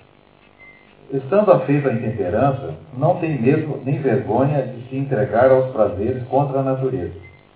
O que foi iniciado há pouco e que outrora muito contemplou, ao ver um rosto divino ou um corpo que, tem, que bem reproduz a beleza, sente certa estranheza e um pouco da emoção que de outrora e volta, pois, a olhar esse belo corpo, adora-o, do mesmo modo que a um Deus. E se não tivesse receio de ser considerado monomaníaco, ofereceria sacrifícios ao objeto do seu amor como a um Deus. Quando contempla o seu amor, apodera-se do amante uma crise semelhante à febre. Modificam-se-lhe os traços do rosto, o suor aparece em sua fronte e um calor não conhecido corre pelas suas veias. Logo que recebe, através dos olhos, a emanação da beleza, sente esse doce calor que alimenta as asas da alma. Esse calor funde o que impedia a expansão da vitalidade, aquilo que, sob a ação do endurecimento, impedia a germinação. O afluxo do alimento produz uma espécie de intumescência, um ímpeto de crescimento no caule das asas. Esse ímpeto vai se espalhar por toda a alma. Então, então aí você está tá explicando o que acontece, né, o fenômeno físico, né, digamos assim, tá, da, da percepção da, da, da beleza. Muito obrigado, Fernando. Vamos, vamos lá. Os iniciados recentes, por outro lado, são dominados quando veem uma forma corpórea que capturou a verdadeira beleza e não podem se afastar do objeto do desejo. Nada tem mais valor para ele do que a beleza. Esquece a mãe, irmãos e todos os amigos. Nem se preocupa com a fortuna perdida, nem respeita a lei e os bons costumes. E está disposta a ser escravizada pelo amado e ao seu lado dorme tão próximo quanto o permitem os outros. Ela adora aquilo que possui beleza, pois nela encontrou remédio às maiores doenças Sócrates adverte que, diferentemente dos homens que chamam amor a esse afeto, os deuses pensam outra coisa e cita versos de algum Homérida. Os mortais o chamam de Eros, o deus alado. Os imortais de Teros, por fornecer asas. Muito bem. Nós, eh, eu sugiro que a gente, nós não vamos conseguir ler isso aqui tudo hoje. Né? Ficou claro. Eu acho que nós vamos fazer o seguinte.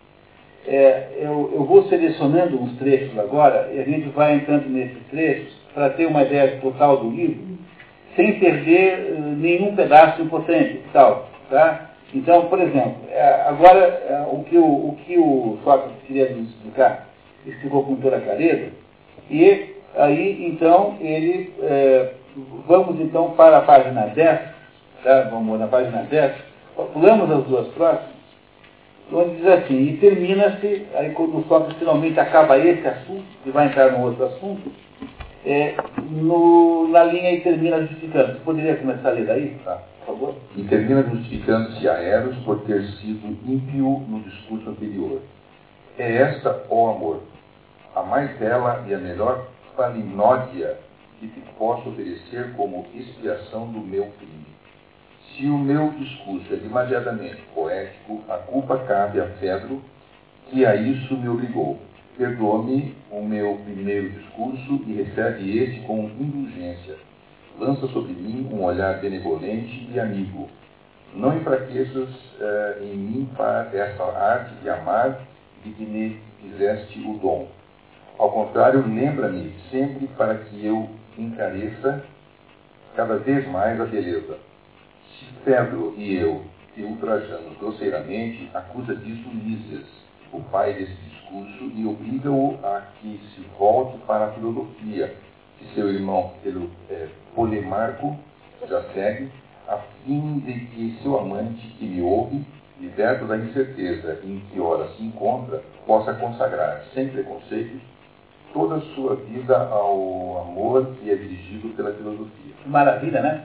É uma oração maravilhosa. O amante é o Pedro, né? Dizendo assim, olha, então eu queria dizer, muito desculpe por eu ter, ter desmerecido a sua importância, e agora que ele já explicou para nós que o amor é absolutamente legítimo, mas que ele não pode ser transformado numa versão carnal de baixa paixão, e que, na verdade, as coisas belas desse mundo são para nos lembrarmos das coisas maravilhosas que estão no mundo lá, e é para isso que serve essa paixão, para que nós possamos recuperar isso. Então, por favor, tá? então ajuda o Lídias a também se esclarecer, faça como o irmão dele, que também é filósofo, para que o Pedro aqui de, possa, em vez de ficar se dedicando a essa, essa ridícula ideia de Lídias, possa então ter o vivenciar essa ideia do amor do modo filosófico, que é a única possível de acordo com, com fatos. E aí então, continua, agora vamos mudar um pouquinho de assunto, né? E ele vai entrar agora num ataque frontal à retórica, que é uh, qual é o objetivo central dessa, desse diálogo. Por quê? Porque esse diálogo foi feito para combater os sofistas. Agora ele vai explicar por que é que os sofistas estão errados. Pode, pode começar com ali, é, como o Fedro concorda mesmo, logo na sequência.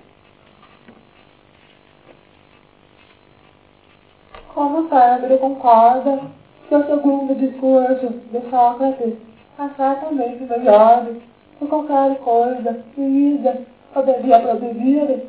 Sócrates introduz na conversa o tema da retórica e pergunta a Pedro o que distingue um discurso bom de um mau. Pedro defende a tese de que a persuasão é o propósito da retórica não precisando o bom discursador conhecer a verdade naquilo que diz, mas persuadir adequadamente. Sócrates reconhece a importância da arte da retórica.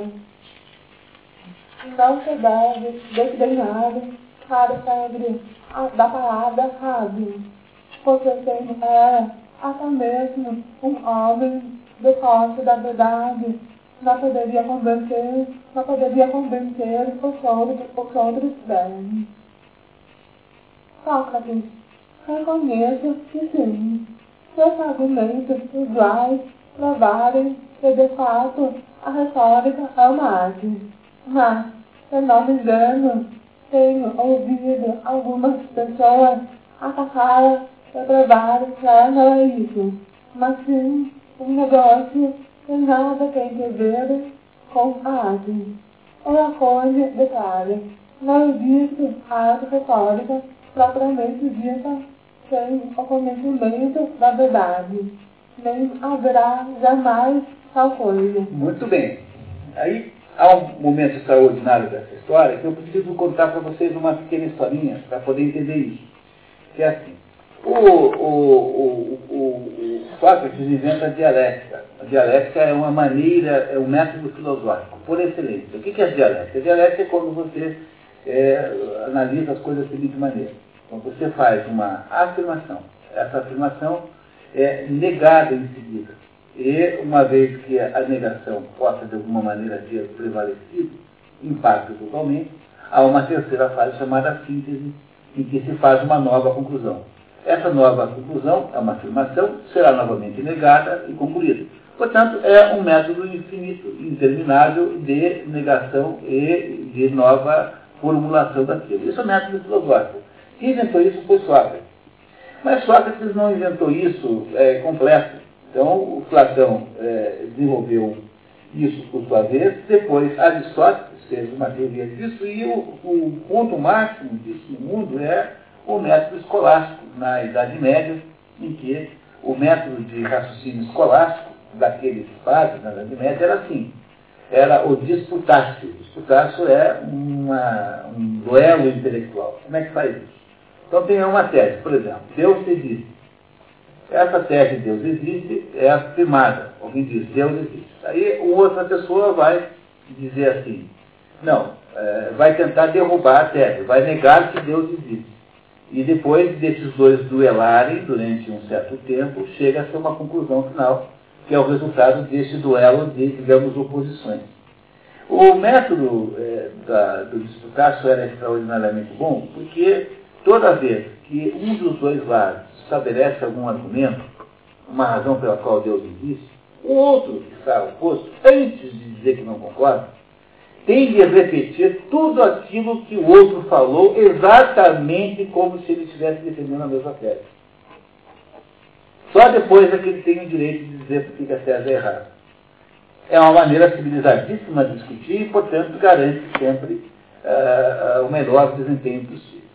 Esse, essa, essa, esse método dialético chegou no seu, no seu auge no, na Idade Média e de lá para cá só veio perdendo importância. Dizer, foi, foi se, foi se, não é veio perdendo importância, foi se, é, foi sendo depredado, é, sobretudo por Hegel, que criou a ideia da dialética como sendo síntese social e que depois virou o materialismo dialético de Marx. É o quê? Status questões já lá do, do, do, da Idade Média, quer dizer, quando você vai debater um assunto, você, antes de mais nada, tem que saber o que é que se diz sobre esse assunto importante, dizer, qual é o estado da questão, o status questões. Mas o que foi acontecendo é que a dialética foi se transformando apenas num discurso revolucionário, que é o que acontece com Hegel, depois com Marx, etc. Mas o. Então, o, o, havia, naquela época em que Platão vivia, havia o discurso poético, que era o discurso do, do, do Homero, o discurso, de, o discurso dos poetas, dos, né, dos fazedores de tirangos.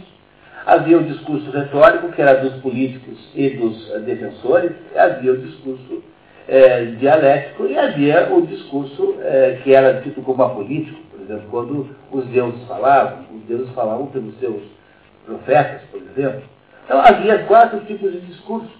Esses quatro tipos de discursos foram depois sistematizados por Aristóteles, independentes uns dos outros.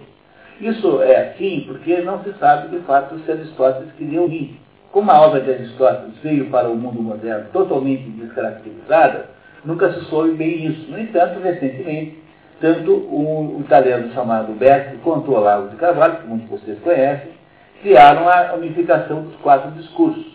E que unificação é essa? É a ideia de que esses quatro tipos de discurso poético, discurso retórico, discurso dialético e discurso, ah, digamos, é, lógico, são quatro tipos de discursos diferentes, sem, sem superioridade de um sobre o outro, e que convivem dentro da mesma pessoa e da mesma sociedade. Quer dizer, o discurso humano teria quatro potências, sendo que a potência mais básica é a potência poética. O que é a potência poética?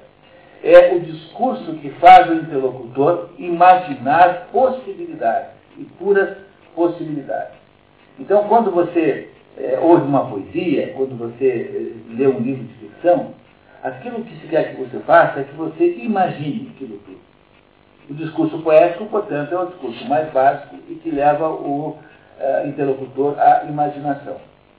O segundo discurso, um pouco acima, já não lida mais com o, com, com o possível, como o discurso poético, mas lida com o, o, o, o verossímil, ou seja, para um grau maior de certeza. E o que é que lida com o verossímil? É o discurso retórico, esse do líder. A diferença é que quem faz um discurso poético não quer que você faça nada a não ser imaginar. Mas quem lida com o discurso retórico quer que você faça alguma coisa. Mas essa é a essência do discurso jurídico, do discurso do advogado de defesa e de acusação. Não é? O advogado de defesa e acusação estão tentando levar o juiz a tomar uma decisão. Portanto, o discurso que eles fazem é o líder, que é o discurso retórico, em que interessa a verdade, não é? Não é assim? Interessa só quanto você consegue impressionar o juiz. Há um nível superior de discurso, mais um, que é o discurso filosófico, que é o dialético, que é o discurso que o juiz faz. O, discurso, o juiz não faz assim, ele pega, reúne um pedaço, argumentos de um lado, compara com argumentos do outro, mede um contra o outro e toma uma decisão. Quer dizer, o juiz tem que raciocinar dialeticamente. Os advogados de defesa e acusação, eles raciocinam, eles, eles agem, né, discursam retoricamente. E por último, há, finalmente, um discurso final, que é o discurso das coisas certas e absolutamente indiscutíveis, que não são muitas, mas há várias, né? Por exemplo, 2 mais 2 é igual a 4 não é discurso dialético, não é discurso retórico. 2 mais 2 é igual a 4 é uma constatação é, in, é, indiscutível, portanto, é, é um discurso lógico. Então, o que está aqui implícito nesse pedaço de Platão, dentro do Fésio, já é essa compreensão disso que eu estou narrando a vocês, que só foi sendo foi compreendida depois, mais tarde, por Aristóteles. Que é há uma diferença entre o discurso retórico e o dialético, é que eles procuram coisas diferentes. No entanto, se você está tratando da verdade, você precisa contaminar o discurso retórico com alguma verdade, senão fica apenas uma enganação. Que é o que ele vai explicar agora, mostrando que a retórica precisa estar subordinada de alguma maneira à dialética. Compreenderam essa, essa diferença? Então, só para entender bem o modelo. Imagine que haja um crime, alguém cometeu um crime em algum lugar. Então, o povo, quando vai estudar esse assunto, o povo pensa nisso de modo é, poético. Ah, ah, foi não sei quem, não sei que foi o chupa-cabra. É assim? Tá, o povo pensa poeticamente. Quer dizer, a, a, ideia que o povo possa ter de um crime é uma ideia assim divagante de possibilidades até. O povo só pensa assim. Não é?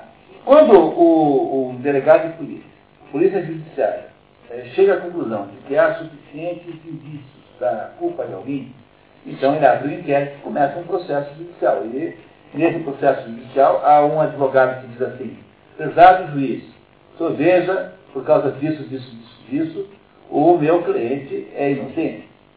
E outro diz assim, veja que por causa disso, disso, disso, esse homem é culpado. Esses dois recursos são retóricos. Porque os dois querem apenas modificar a opinião de alguém que está acima dele, que é o juiz. Então, mas já é melhor do que o discurso poético, sob o ponto de vista de aferição da verdade objetiva do fato. Porque o discurso poético permite incriminar um inocente, em princípio. Não é? Não é isso? O discurso retórico já diminui essa possibilidade pela própria razão de serem dois, um contra o outro. Portanto, não tem sentido você torcer para os piores bandidos do mundo não terem lugar de defesa, como acontece frequentemente, as pessoas ficam rebeladas com o fato de que um bandidão está sendo aí uh, defendido por alguém. Se não tiver isso, não tem mais justiça. Vocês compreenderam que você não pode criar um sistema em que os dois né, atacam o, o, a, o mesmo réu, não é possível. Tem que haver alguém que diga alguma palavra favorável ao acusado. O, o, o nível mais acima. O que aconteceu? O poético lida com o possível, o retórico com o verossímil. No entanto, quem está um pouquinho acima lida com o provável. Quer dizer, a conclusão que o juiz é, faz após a análise dos autos é a conclusão de ter chegado a uma provável culpabilidade de alguém. Por isso é que o sistema de jurídico parece muito com o sistema científico. A ciência também funciona desse jeito. Tudo começa com uma espécie de hipótese e que por meio de metodologias científicas você vai mudando a possibilidade daquela afirmação estar certa de possível, verossímil, provável, até se conseguir, se for possível, mas de modo geral não se consegue certeza absoluta em ciência, você chegar pelo menos no nível da probabilidade. Então, o que acontece é que há quatro discursos ao mesmo tempo. O mal desse pessoal lá no tempo de Sócrates é que os retóricos, que são esses sofistas, ficam achando que o discurso retórico traz, de alguma maneira, a verdade. E o que eles estão dizendo, os novos filósofos, né, os que chegaram agora os filósofos, isso parece para nós muito assim, óbvio, mas para eles não era. É que existe um grau maior de averiguação e de, e de discurso, que é o discurso dialético, que precisa é, estar, ele sim, encarregado de produzir a verdade. Porque é só por ele que você consegue alguma é, visibilidade do que seja verdade. Os quatro discursos já estão aqui, potencialmente aqui dentro. Muito bem. Então, onde é que nós estamos agora? Estamos na página 11, não é? É isso? Tá? Então, vamos lá, uh, vamos pular a página 11 e vamos então para a página 12, em que esse ponto que eu mencionei fica bem forte. Página 12, onde diz continuando no exame. Continua. Desculpe, esse pedacinho que pulou, fica o Sócrates fazendo, eh, botando, botando reparos no discurso do Líder, que aliás é muito ruim do ponto de vista estrutural. Tá? Então ele diz, olha, mesmo como retórica, o discurso do Líder é ruim, porque ele não obedece determinadas regras, no começo antes do meio, no meio antes do fim, e assim por diante. Tá? Então não tem tanta importância. Então vamos ver agora o Sócrates explicando para o, o, o para o Cérebro o que é dialética. Continuando. Continuando no exame, Sócrates faz notar que os seus dois discursos se contradizem, porque o primeiro afirmava que se deve conceder favores ao apaixonado e o outro ao não apaixonado. Conclui que se passou da condenação ao elogio e explica como isso aconteceu. Queres que discutamos a esse propósito a questão de como um discurso pode passar da condenação ao elogio? que queres dizer? Parece-me que tudo o que dissemos até agora foi simples passatempo, mas o acaso nos serviu e nos levou a perceber que há duas maneiras de proceder que não são sem interesse, desde que se possa compreender a passagem da condenação ao elogio. E quais são esses processos? O primeiro é este é abraçar um só golpe, num só golpe de vista, todas as ideias esparsas de um lado e de outro e reuni-las em uma só ideia geral a fim de poder compreender, graças a uma definição exata, o assunto que se deseja tratar. Isso, a... é, isso é síntese, né? Síntese. Abarcar uma definição é síntese. Muito bem. Assim foi que ainda há pouco temos do amor uma definição que podia ser boa ou má, mas que ao menos serviu para trazer clareza e ordem ao nosso discurso. Mas qual é o outro processo? É saber dividir novamente a ideia geral nos seus elementos, nas suas articulações naturais evitando, porém, mutilar qualquer dos elementos primitivos, como faz um mau trinchador. Essa é a análise. Né? Quebrar em pedaços de análise e juntar tudo assim. Então, o conhecimento é formatado assim. Síntese, síntese análise. Síntese, análise. Síntese, análise. Como é o nome disso? Sístole diástole. É a batida do coração. A dialética é meramente uma maneira, é uma, uma adaptação para o modo de perquerir, né, de investigar a realidade, imitando o modo como o nosso coração funciona. É, ele está explicando para o cérebro como funciona a dialética. Que você analisa, examina os pedaços, vê quais são que estão errados, junta de novo, analisa de novo, junta de novo, e é assim que funciona o método dialético. Tá? Continuamos, por favor. Os nossos dois discursos de há pouco apresentaram primeiro, como vimos, uma ideia geral do delírio a seguir, do mesmo modo que a unidade do nosso corpo compreende sobre o mesmo nome os membros do lado esquerdo e os do lado direito. Assim também, esses nossos discursos fizeram derivar desta definição geral de delírio duas noções distintas. Uma que distinguiu tudo que era errado e acumulou o amor infeliz de injúrias bem merecidas. Outro que tomou o lado direito, certo, e foi ao encontro de um outro amor, que tem o mesmo nome, mas cujo princípio é divino e que, acumulando-o de elogios, o apresentou como sendo a fonte dos maiores bens. O que é que Sócrates fez? Pegou o amor, destrinçou em pedaços, fez análise. Aí compreendeu que há pedaços bons e pedaços ruins. O amor dito platônico, ou seja, o amor como reportagem para o alto, é o amor bom, e o amor dito é, caído, o amor da queda, é o amor mau. Então, o que ele fez foi, é, ao ter feito essa compreensão, ele sintetiza agora o amor bom. É esse processo dialético que os, os, os, os discursadores não fazem, porque os discursadores só estão interessados no fim. É por isso que o discurso do Lísias começa assim, bom, já que você concordou com os meus argumentos, perceberam que o discurso do Lísias começa pelo fim? Ele começa no fim dizendo, bom, então, pelo jeito, eu, quer ver, eu vou até ler de novo para vocês não terem dúvida. Primeira página, o discurso do Lísias começa assim, ó, é assim. Conhece os meus sentimentos, e como já lhe ouviste dizer, acredito que nos será proveitosa a realização desse desejo. Quer dizer, mais ou menos como um advogado começa, começa a um, dizer para um juiz, que, bom, já que a absolvição, a absolvição está garantida, antes de provar por que, que é a absolvição garantida, ele já está dizendo que está garantida, porque o retórico só está interessado no resultado final. Enquanto que o dialético, que é o filósofo, está interessado em saber se a verdade foi atingida ou não, foi obtida ou não. Isso é uma revolução na humanidade de um tamanho inacreditável. A ideia de que isso passou a ser possível só foi uh, ali, nesse momento da história da humanidade, quando foi criada a filosofia grega. Bem. Quer continuar, por favor? Tu falas com acerto, disse Fedro.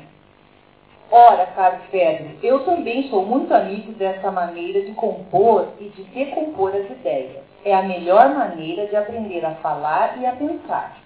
E quando me convenço de que alguém é capaz de aprender, ao mesmo tempo, o conjunto e os detalhes de um objeto, sigo esse homem como se caminhasse nas pegadas de um Deus. E, ao que tem esse talento, Deus sabe que tenho razão em assim falar, sempre chamei de dialéticos. Dizem-me, porém, como devem ser chamados os que aprendem contigo e com Lísias. Talvez seja essa a arte retórica graças à qual Trasímaco e os seus pares se tornaram hábeis credores, oradores. Hábeis oradores, instruindo também a outros que, em troca, lhes vão oferecer presentes como se eles fossem reais. Entenderam? Como se eles fossem reis. Né? Compreenderam? Ele acabou de distinguir o que faz o filósofo ser diferente de um retórico. Então ele tem, isso aqui é um ataque extraordinário àquela sociedade naquele momento que havia lá. Né? Aí nós vamos pular um pouquinho e nós vamos, então, é, na página 14, é, onde ele é, faz uma espécie de fechamento desse pedaço da história e, e põe ali, é, na última, último parágrafo, Sócrates avisa, por favor, tá? Então agora ele vai fechar fazendo um resumo dessa diferença entre retórica e, e, e dialética. Sócrates avisa que a tese de retórica sobre o assunto, estabelecendo que poder de convencer é mais importante que a verdade. Queres que eu te fale uma tese que ouvi de outros sobre esse assunto? Peço que o faça. Pelo menos, caro Ferro, dizem que é justo defender até a causa do louco. Pois bem, obedece ao provérbio. Dizem os retóricos que não é necessário considerar a coisa de modo tão solene nem fazer tantos rodeios. Já no começo da nossa conversa discutimos esse ponto. Quem quer ser bom orador não tem necessidade de conhecer a verdade a respeito do que é bom e justo das ações que os homens praticam quer por natureza, quer por educação. Nos tribunais, portanto, ninguém se preocupa com o conhecimento da verdade, mas só se cuida de saber o que é verossímil. Segue-se daí o seguinte: quem quer fazer discursos, mais deve dirigir a atenção ao que é provável. Muitas vezes, numa acusação ou numa defesa, não convém revelar o que aconteceu de fato, caso não seja verossímil. Mas só deve dizer o que parece ser verdadeiro. Compreenderam? Eu acabei de contar para vocês o modelo inteiro, né? Está vendo? As palavras são as palavras de Platão.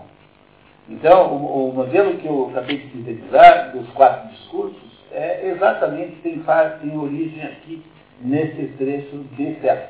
Depois Aristóteles irá teorizar os quatro discursos, mas a origem é aqui. Tá? Muito bem, continuando. Durante o discurso, o orador só deve atender ao que é convincente e deixar de lado a realidade. Tais são as regras que devem observar nos discursos, e nisso consiste toda a arte. Isso, caro Sócrates, é realmente o que dizem os que pretendem ter autoridade em oratória. Sim, eu me lembro que já havíamos tocado nisso. Pelo visto, os que se dedicam à arte de fazer discursos consideram esse ponto como muito importante. Mas tu conheces bem as regras Tísios.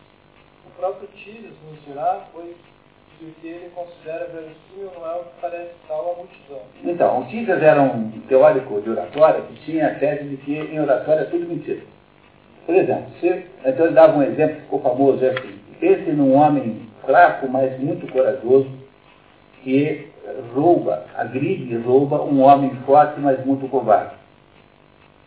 E aí esses dois vão para o tribunal, com a frente do juiz. Aí o sujeito que é fraco, é forte, que é forte, mas covarde, tem vergonha de admitir que foi assaltado por um baixinho é, fraquinho. Então o que, que ele faz? Ele diz que o outro atacou com um rodeado de capangas, de acéfalas. E o outro, né, o outro que de fato roubou, para não dar a impressão que roubou, vai dizer assim, mas como que eu, um sujeito desse seu tamanho, iria atacar um fulano desse grandão assim? Quer dizer, os argumentos de tanto um quanto o outro serão necessariamente mentirosos. Né? Então o Tito dizia que é para parar de frescura e começar a apenas eh, fazer, falar coisas que convençam o juiz, porque o resto tudo é besteira. Verdade ou não, tanto faz. O que interessa é ver que a gente resolve o problema. Tá? Então essa é a tese dos retóricos, que o, o é estudante de retórica, não esqueci isso, né? E agora o Sócrates vai derrubar isso tudo. Né? Então, muito obrigado. Quem é está na vez? Favor. Sócrates. Parece, pois, que foi necessária muita habilidade para descobrir uma arte tão misteriosa, quer ela tenha sido inventada por Tísias ou por outro qualquer. E disso gaba seus retóricos. Caro amigo, devemos ou não devemos dizer o quê? Visto, já muito antes de aparecer as Tísias, havíamos chegado à conclusão de que a verossimilhança domina o espírito da grande massa pela semelhança que tem com a verdade. Mostramos justamente há pouco que só quem conhece a verdade será capaz de discernir com exatidão o que é provável. Se tiveres mais alguma coisa que dizer sobre a arte retórica, ouviremos com prazer. Se não tiveres, faremos bem em não nos afastar do que estabelecemos. Quem não classificar os caracteres dos seus futuros ouvintes, quem não for capaz de dividir por gêneros o existente e reunir objetos individuais numa única ideia, nunca será um artista retórico dentro dos limites possíveis ao homem. Isso ninguém consegue sem grande esforço.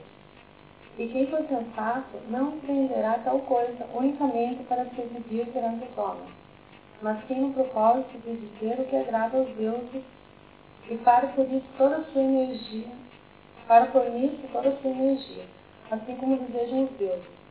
Eis, ó Tísias, o que dizem homens mais sábios do que nós. Aquele que tem discernimento não procurará agradar os seus companheiros de escravidão, mas sim aos seus amos de origem celeste.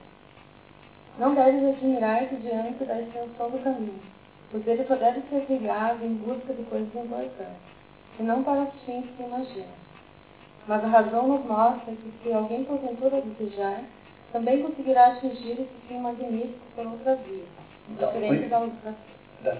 Por isso ele faz uma esculhambação generalizada dessa conversa de que a mentira vale, né?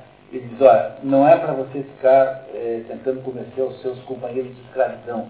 Ele diz isso porque no início da caverna, todas aquelas pessoas estão escravizadas, acorrentadas dentro da caverna. É, também reparem que ele manda dizer, o certo é dizer a verdade de um modo que cada um possa compreender. É, aí então, nesse assunto eu tenho uma contribuição pessoal que está no meu livro vermelho, da Economia do Mais, que é a junção dos quatro discursos com as quatro cartas de indústria. Quer dizer, quando você fala com o povo, a melhor linguagem para falar com o povo, aquela que funciona melhor, é a linguagem poética. Essa é a linguagem, portanto, da propaganda e da política. Quando você fala com o mundo empresarial, a melhor linguagem para falar com o mundo empresarial é da retórica, porque ele só acredita em coisa que tenha uma certa objetividade. Quando você fala com um, quando você fala com o mundo, com a casta governante, a segunda casta guerreira, você fala melhor com ela em termos dialéticos, porque a casta governante tem o poder de fazer um estrago irreparável, que é o uso da violência. E quando você fala com a casta é, bramânica ou a casta sacerdotal, a casta intelectual, você pode finalmente falar em termos lógicos. Então, há aqui uma incrível, surpreendente e notável junção, da, da, que é um aconselhamento do Platão, né? Tá? de que há provavelmente um discurso, um tipo de discurso diferente conforme o interlocutor é, que você tem. Então é isso que o Sócrates está sugerindo ao Tíger. Ó, Tíger, muito antes de aparecer aqui, o mundo vai saber que é assim.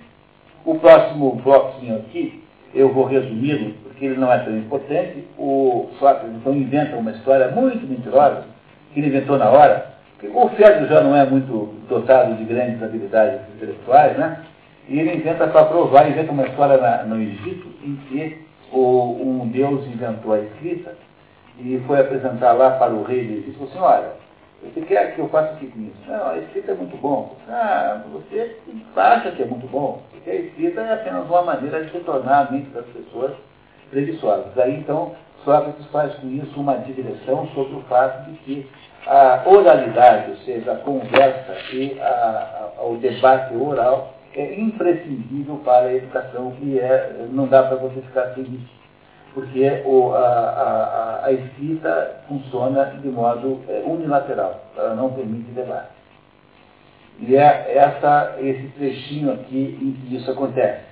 Quando então é, vimos esse pedaço, né, né, então chegamos na página 17 ao fim da argumentação em que Sócrates então finalmente faz essa é, esse fechamento. Quem é que está na vez, por favor? Tendo chegado ao fim da argumentação, Sócrates resume a conversa. Tendo chegado ao fim da, da argumentação, Sócrates resume a conversa. O exame que fizemos demonstrou o seguinte: não é possível fazer discursos artísticos naturais, quer se trate de ensinar ou de persuadir, se não se conhece a verdade sobre os objetos a respeito dos quais se fala ou se escreve se não se estiver em condições de defini-los e de dividir-os em espécies de gêneros e gêneros. Se não houver estudado a natureza da alma e determinado quais gêneros de discursos se adaptam às suas espécies. Se não tiver redigido e ordenado o discurso de tal maneira que ofereça à alma complexa um discurso complexo e à alma simples um discurso simples quatro discursos com as quatro cartas, tá? É que esse entra esse ponto. Tudo isso é evidente. E o pouco que dissemos forneceu a solução desses problemas é ou a solução desses problemas. É ou não conveniente pronunciar e escrever discursos e em que condições um discurso é censurado com razão ou injustamente. Explica-se melhor Imagina que Lísias ou qualquer outro indivíduo escreveu ou escreva um dia a respeito de um assunto privado ou público, que venha a escrever propostas legislativas e que publique um livro político na, con, na convicção de que ele possui uma grande força lógica e convincente. Isso merece censura, porque ignorar, tanto no estado de vigília como em sonhos, o que é justo e o que é injusto, e não saber distinguir o bom ou do mal, o bom do mal é coisa que não escapa à condenação, embora o povo inteiro longe semelhante homem. O que ele quer dizer com em sonhos, ele quer dizer que aquele que não tem raciocínio filosófico vive como se estivesse dormindo. Ah, é isso que ele quer dizer. Está dizendo que não é possível ah, para o ser humano viver sem a capacidade de perseguir a verdade. E se a retórica não está preocupada com isso, pois ela, não, ela só pode existir dentro de certas características, mas ela não é a verdadeira sabedoria humana. Então, o que o Sócrates está dizendo é que a filosofia é que é o jeito de fazer, e não a retórica do Lísias, que, que é onde tudo começa nessa história. Né? Muito obrigado. Vamos em seguida, Sócrates. Bem, já nos divertimos suficientemente com o discurso. Vai ter com Lísias e dizer-lhe que descemos a fonte e ao, e ao das ninfas, e ali ouvimos discursos em que éramos encarregados desta tarefa Falar a Lísias e a qualquer outro homem que redige discursos, falar a Homero e a qualquer outro autor de poesias que se destinam ou não a, ou não a ser cantado. E, em terceiro lugar, falar a Solon e a todos os que escreveram sobre assuntos políticos. Devemos dizer-lhes o seguinte, se eles estão certos de possuir a verdade e capazes de a defender, o seguinte, é, se eles estão certos de possuir a verdade e capazes, estão capazes né, de a defender, se podem, com, com as palavras ir além dos seus escritos, não devem chamar-se retóricos e que devem tomar a sua denominação da ciência a que se dedicam. E que nome é esse que tu queres dar? Chamá-los sábios, certo? Me parece que é só aplicável a um Deus, mas o nome de filósofo ou um espírito semelhante lhes caberia melhor e seria mais apropriado. Então, retórica com verdade chama-se filosofia. Tá? Coisa que o, o, o, o, o não tem a menor ideia, né? E agora acontece um momento mais comovente da história em que Sócrates e, e César vão embora e eles então fazem uma oração ao sair, né, ao deixar uma oração que é uma demonstração, é uma espécie de, de, de, de, uh, de resumo de fé da filosofia. Tá? Então, quem que está na vez, por favor?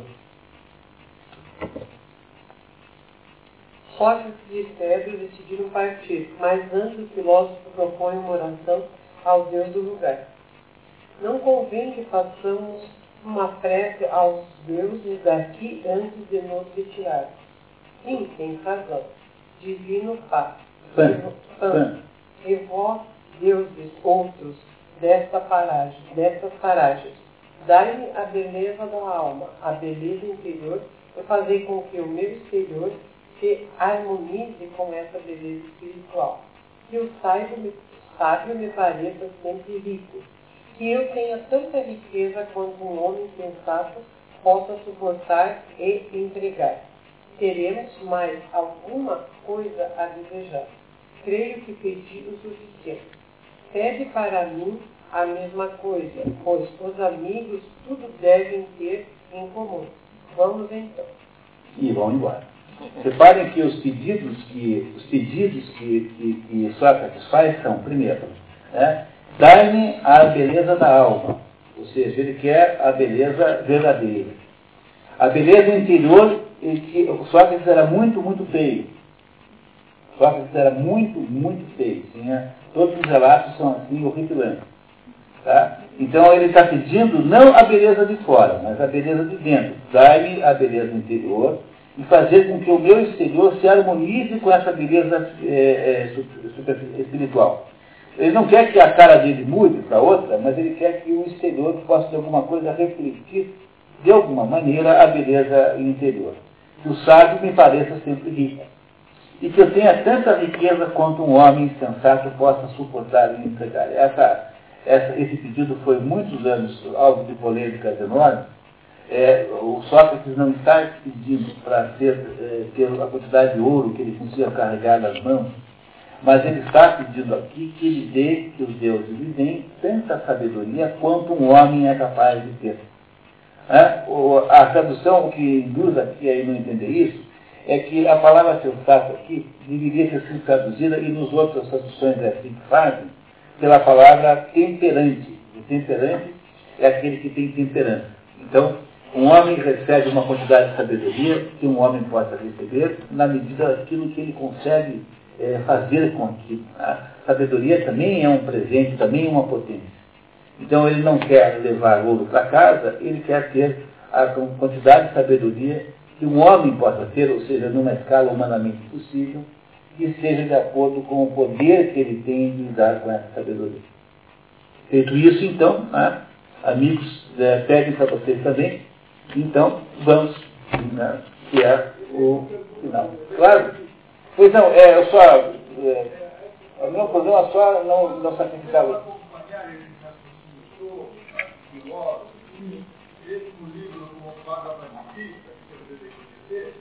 às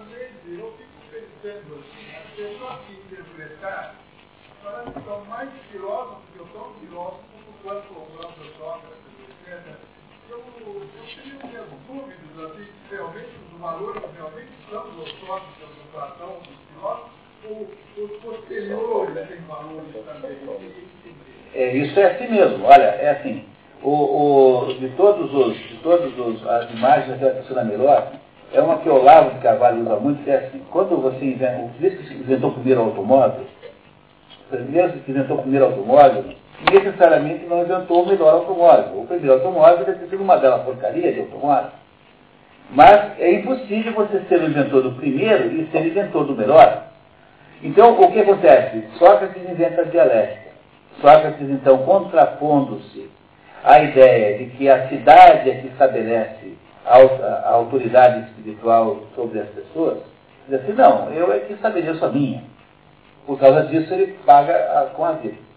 Platão, que é aluno de Sócrates, pega aquela ideia dialética de Sócrates e faz um carrinho melhor já.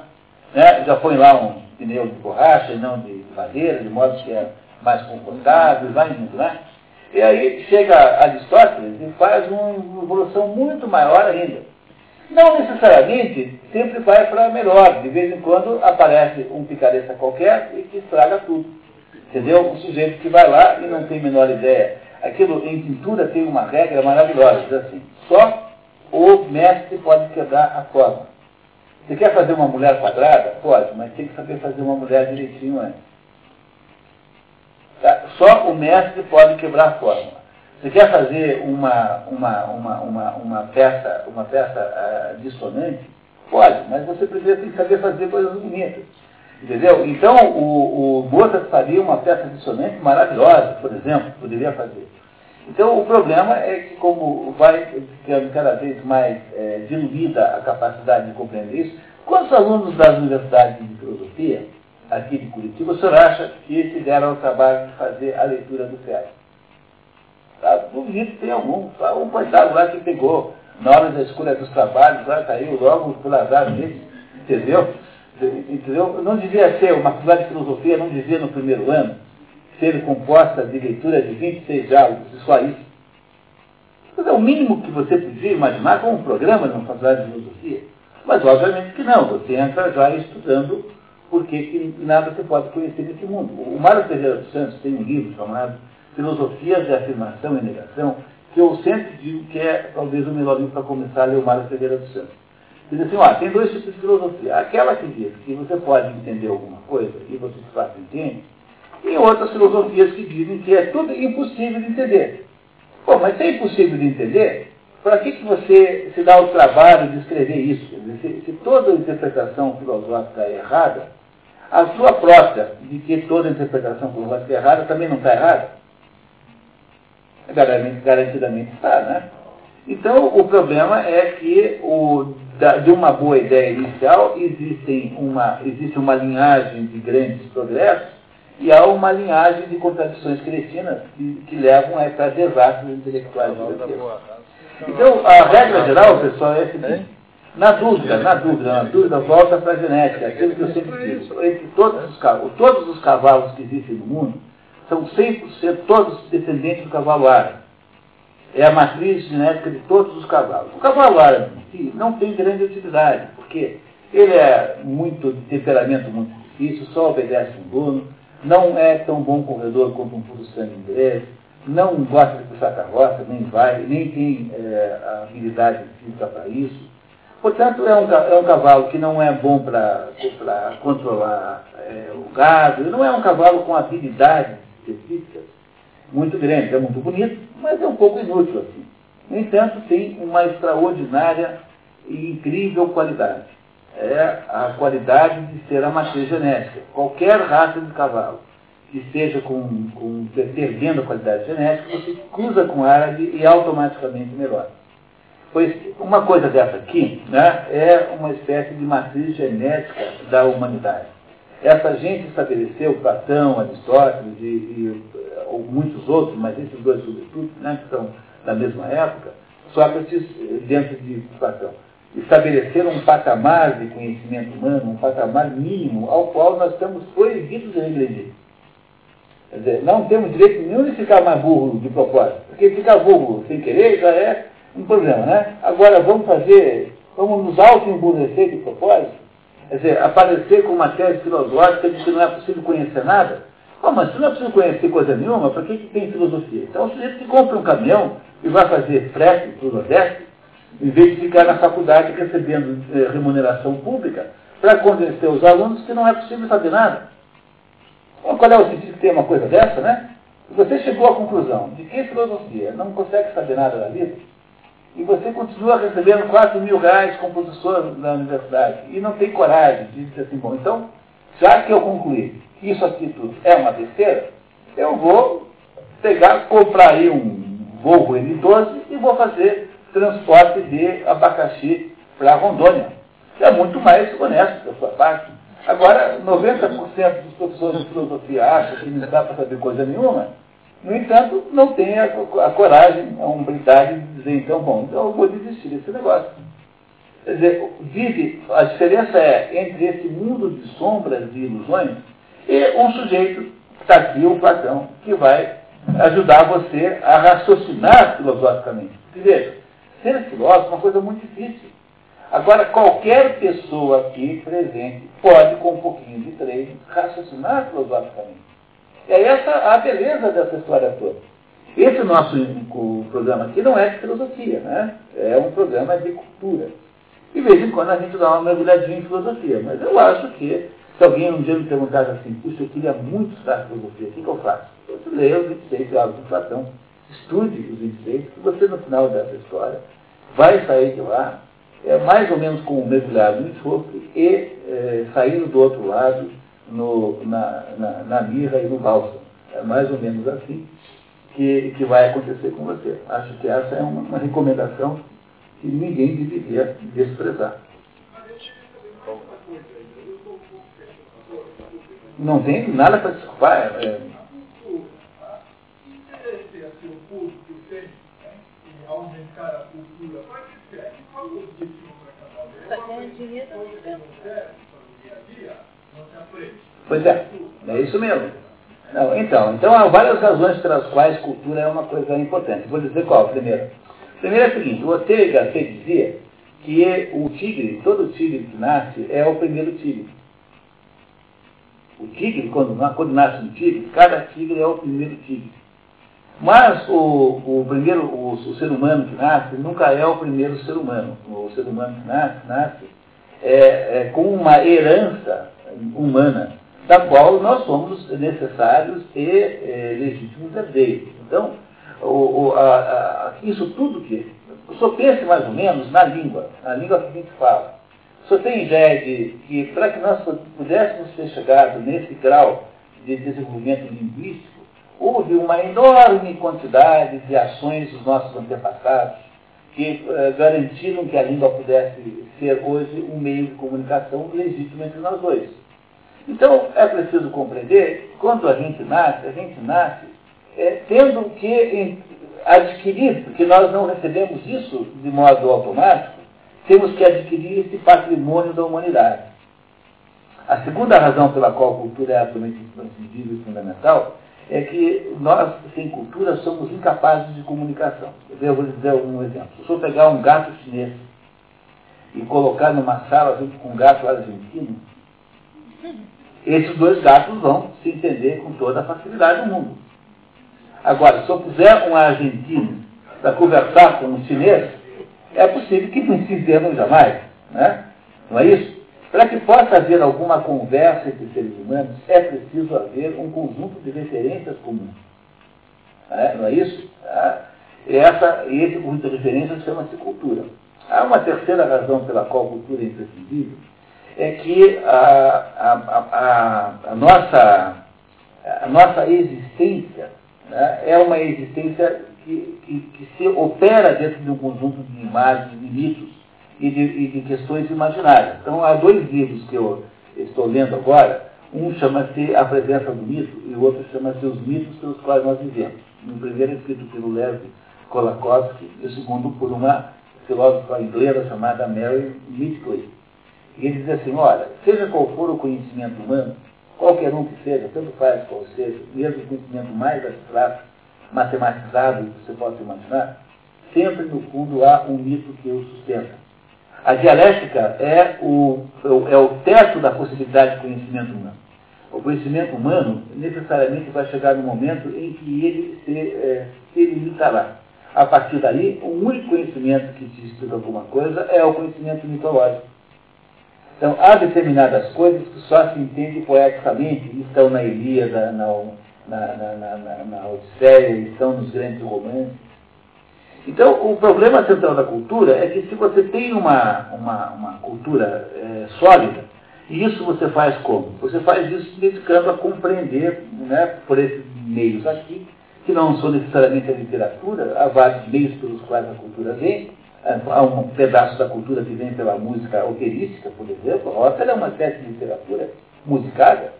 É? Agora, música, música não é cultura. Música, música não te dá conhecimento nenhum. Música orquestrada só nos permite obter sensações.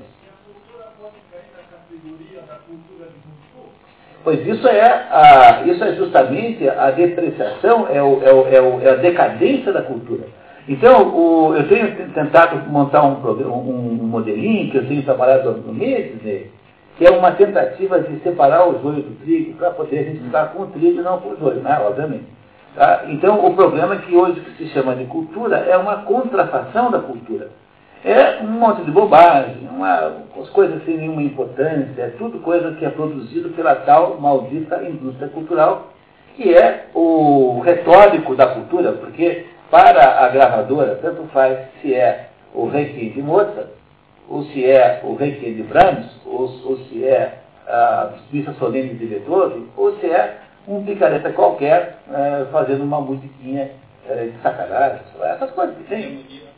Né? herege falar nisso? Porque a minha visão é de valorizar demais a cultura popular.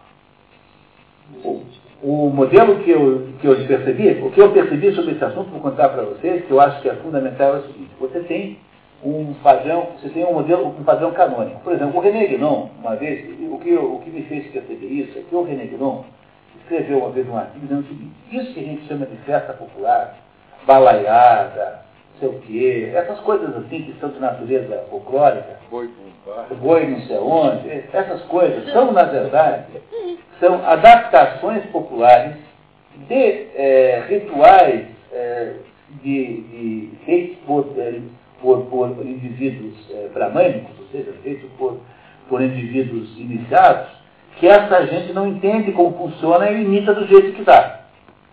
Então, o que é a primeira coisa que existe é o seguinte, há a desconfiança de que não é, as coisas não são assim populares que ficam eruditas, mas é exatamente o contrário. Existem padrões, isso acontece com a língua, por exemplo. O Eugen Rosenstock tem um livro chamado uh, A Origem da Linguagem, diz o seguinte, olha, toda linguagem nasce já em padrão alto. Então, para você poder ter gíria, o que é a gíria? A gíria é uma decadência do padrão alto. E, porque as pessoas confundem com a criança que aprende a ler. A criança que aprende a falar, ela começa assim, né? Pá, pá, pá, pá, e depois ela vai falando melhor. Então, isso que acontece com uma criança não é o que acontece com a própria sociedade. Na sociedade, as línguas começam sempre de alto padrão, e aí os surfistas vão se dedicando a destruir. Dizer, o que é a linguagem surfista? é uma espécie de, de degradação da linguagem, é, da, da, linguagem formal. Então, o que parece que acontece com cultura é a mesma coisa. Existe uma, uma, uma, um produto de alto padrão erudito que prevalece. Aí, esse produto de alto valor, olha que bacana que é isso. Esse, esse modelo erudito alto, ele gera uma espécie de é, filho legítimo, que é a arte popular. Então você pega o alto, o alto é, da compadecida, os altos, né? Eles são tentativas de fazer popularmente o que faz a tragédia. Você pega a música caipira verdadeira, é uma tentativa de produzir uma versão popular. Tudo isso é legítimo e tudo isso tem muito valor. É claro que isso não é durável, mas é legítimo, tem uma legitimidade.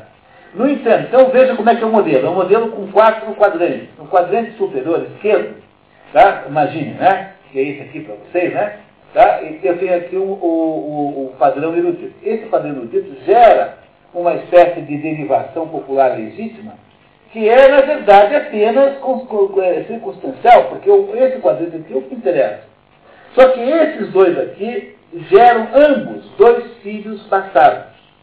O padrão é, é, erudito gera isso que a gente chama de indústria cultural. A novela da Globo, que tem uma formatação muito boa, mas tem um conteúdo muito ruim. E o outro lado, o popular, gera o, o pagode, não sei o quê, essas coisas. Então você tem quatro possibilidades, sendo que a matriz de todas é a matriz erudita, que tem uma formatação, exemplo, o Cartola. O Cartola chegou em 1975 e falou assim, eu não quero mais saber de carnaval aqui no Janeiro. Isso aí virou um batuque. Então, o samba de morro lá no Rio de Janeiro, que era legítimo, que era uma, uma, uma leitura, digamos, popular de música erudita, esse troço virou uma música que uma vez eu estava no Rio de Janeiro, tinha uma, uma festa na frente da praia, assim, e tinha lá uma moça dinamarquesa. Na praia eles fizeram assim, um tablado, foi assim depois do carnaval, e todas as baterias iam lá e cantavam a música. Né?